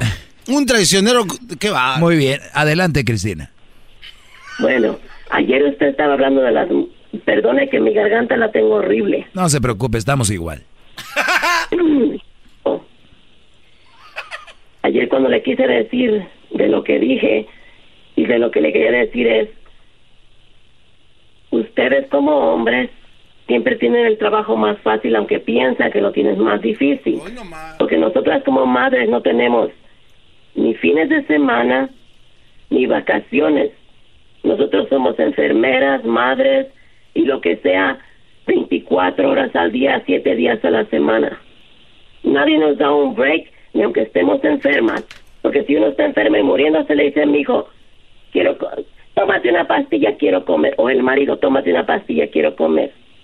Y este, la persona que ahorita está hablando con usted, el hombre que dijo eso, exactamente lo que él está diciendo pensamos nosotras, pero a nosotras no nos oyen. Oh, pobrecitas, no, nadie, la- nadie las oye a ustedes. Eres. Y ustedes dicen que no usamos el sentido racional. Sí lo usamos. Pero hay cosas que a veces nos hacen enojar, ¿sabe por qué? Porque nosotros nos matamos siete días a la semana, 24 horas al día, y no tenemos vacaciones, somos mal pagadas porque no nos, no tenemos un pago. Usted, madre, a ver, señora, tenemos pago en la casa. señora, este, usted cuando se iba a casar pensó en que usted iba a estar encargada de sus hijos o nada más se aventó el tiro. Sí. Sí lo pensó. Yo sabía. Muy bien. Yo sabía en lo que me metía. ent- Entonces ya sabe, sabía eh, eh, lo- entonces, a ver, esto lo estoy viendo como una queja. Número uno, si usted ya sabía, no se puede quejar. Número dos, el usted no venga a mentir aquí que usted trabaja 24 horas al día porque usted duerme y no me diga que no duerme porque es una mentira se me dice que no. ¿Usted duerme sí o usted duerme sí o no? Sí dormimos, pero no Perfecto. como ustedes. Me mintió. Me mintió, me echó mentiras. Sí, a- a- públicamente a nivel nacional. yo sé que muchos hombres que me están oyendo se la creyeron y dijeron, sí, cierto, 24 horas. Usted lo dijo cuando se enferman. No todo el tiempo están enfermos los niños.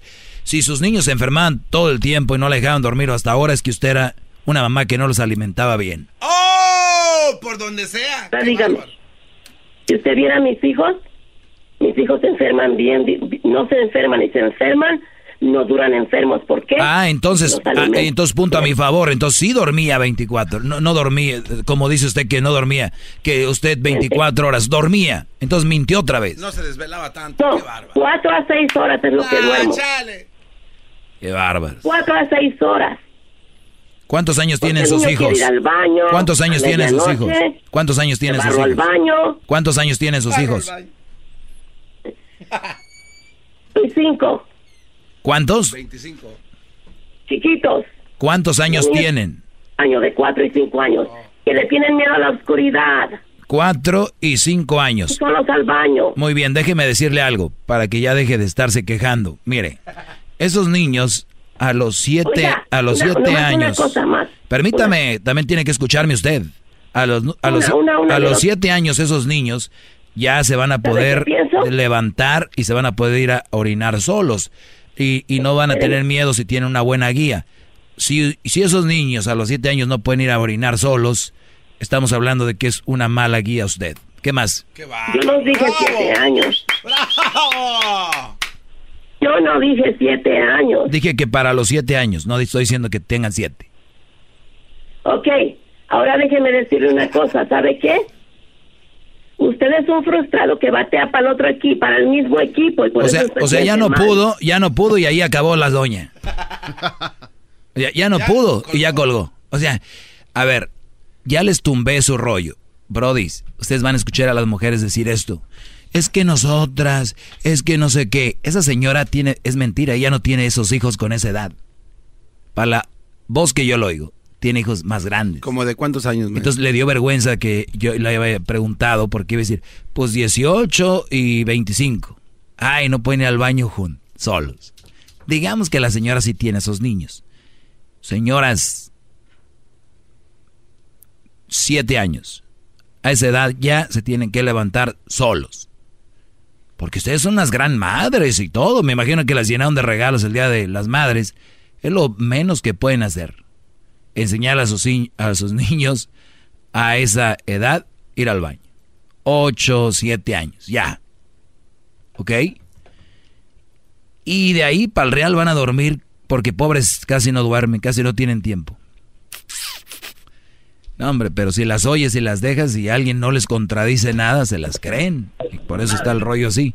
Buenas tardes, Isabel. Hola, Hola. hola. Eh, apaga tu radio, por favor, no te oigo muy bien ahí, sí. Speaker o algo. Uy, se escuchó peor, maestro. Ah, ya, ya se compuso, maestro. Yo le estoy dando los reportes de lo que está pasando en el teléfono. Bueno, Sí, soy Isabel. Ok. Con tu comentario, adelante. Ok, mi comentario es que las mujeres a veces tenemos la culpa que los hombres jueguen con nuestros sentimientos porque a veces damos todo esperando nada a cambio. Y tenemos que hacernos un poquito más como ellos para que no jueguen tanto con nosotros. Tenemos que aprender a defendernos y hacernos un corazón un poquito más de piedra. Los hombres tienen corazón de piedra, ¿verdad? Muchas veces no, pero muchas veces sí. Y tenemos que aprender a defenderse. Ok, pues ahí está el mensaje, muchachas. Pongan su corazón, como dijo Lucía Méndez. Corazón de piedra, corazón. Corazón de piedra. Gracias por llamar, Isabel. Oiga, maestro. Gracias. No cante así porque a veces por eso lo critican, de que usted batea para el otro. Qué bonita canción. Corazón de piedra, corazón. ¿Qué? Corazón de piedra. Por cierto, ya terminó de hacer su Corazón de piedra, corazón. Buenas tardes, Lalo. Lalo. Ya se fue. Lalo. Ra, ra, ra. ¿Se fue Lalo? Sí. Ahorita yo creo que estaba en el baño. A ver, vamos con eh, Rafael. Rafael, buenas tardes. Adelante, Rafael. Maestro, buenas tardes. Buenas tardes. Es un privilegio estar hablando con usted, maestro. Ahorita venía manejando y, y créame que venía con la cabeza inclinada pensando en usted, maestro. No me importa arriesgar mi vida. eh, no, no, no hagas eso. Con cuidado, Brody. Bravo. No hagas eso. Adelante, ahora sí. Con... Estoy a los pies del maestro. ¿Quieres que le dé un beso? Dime, dame órdenes, por favor. Rafael, dame órdenes. Garbanzo. Sí. Jetas de Mike Wasaski cuando le aspiraron la boca. Monster Inc., qué buena película, maestro. La vimos juntos, usted y yo, ¿se acuerda? Sí, bro. Nos compró palomitas y venía con un juguetito. Oiga, maestro. A ver, vamos a analizar esto, porque cuando habla el garbanzo siento que se alenta esto. Parece la ranchera de Monterrey. Buenas tardes, bro. Sí, maestro, quiero hacerle una pregunta a usted que todo lo sabe. Quiero que me diga por qué si el, el garbanzo ve los avistamientos de los ovnis, ¿cómo es que no pudo ver el avistamiento de Jaime cuando se metió con Erika? Cuélgueme este cuate en este momento. Si somos amigos, cuélguele. ¿Qué, qué, eso qué?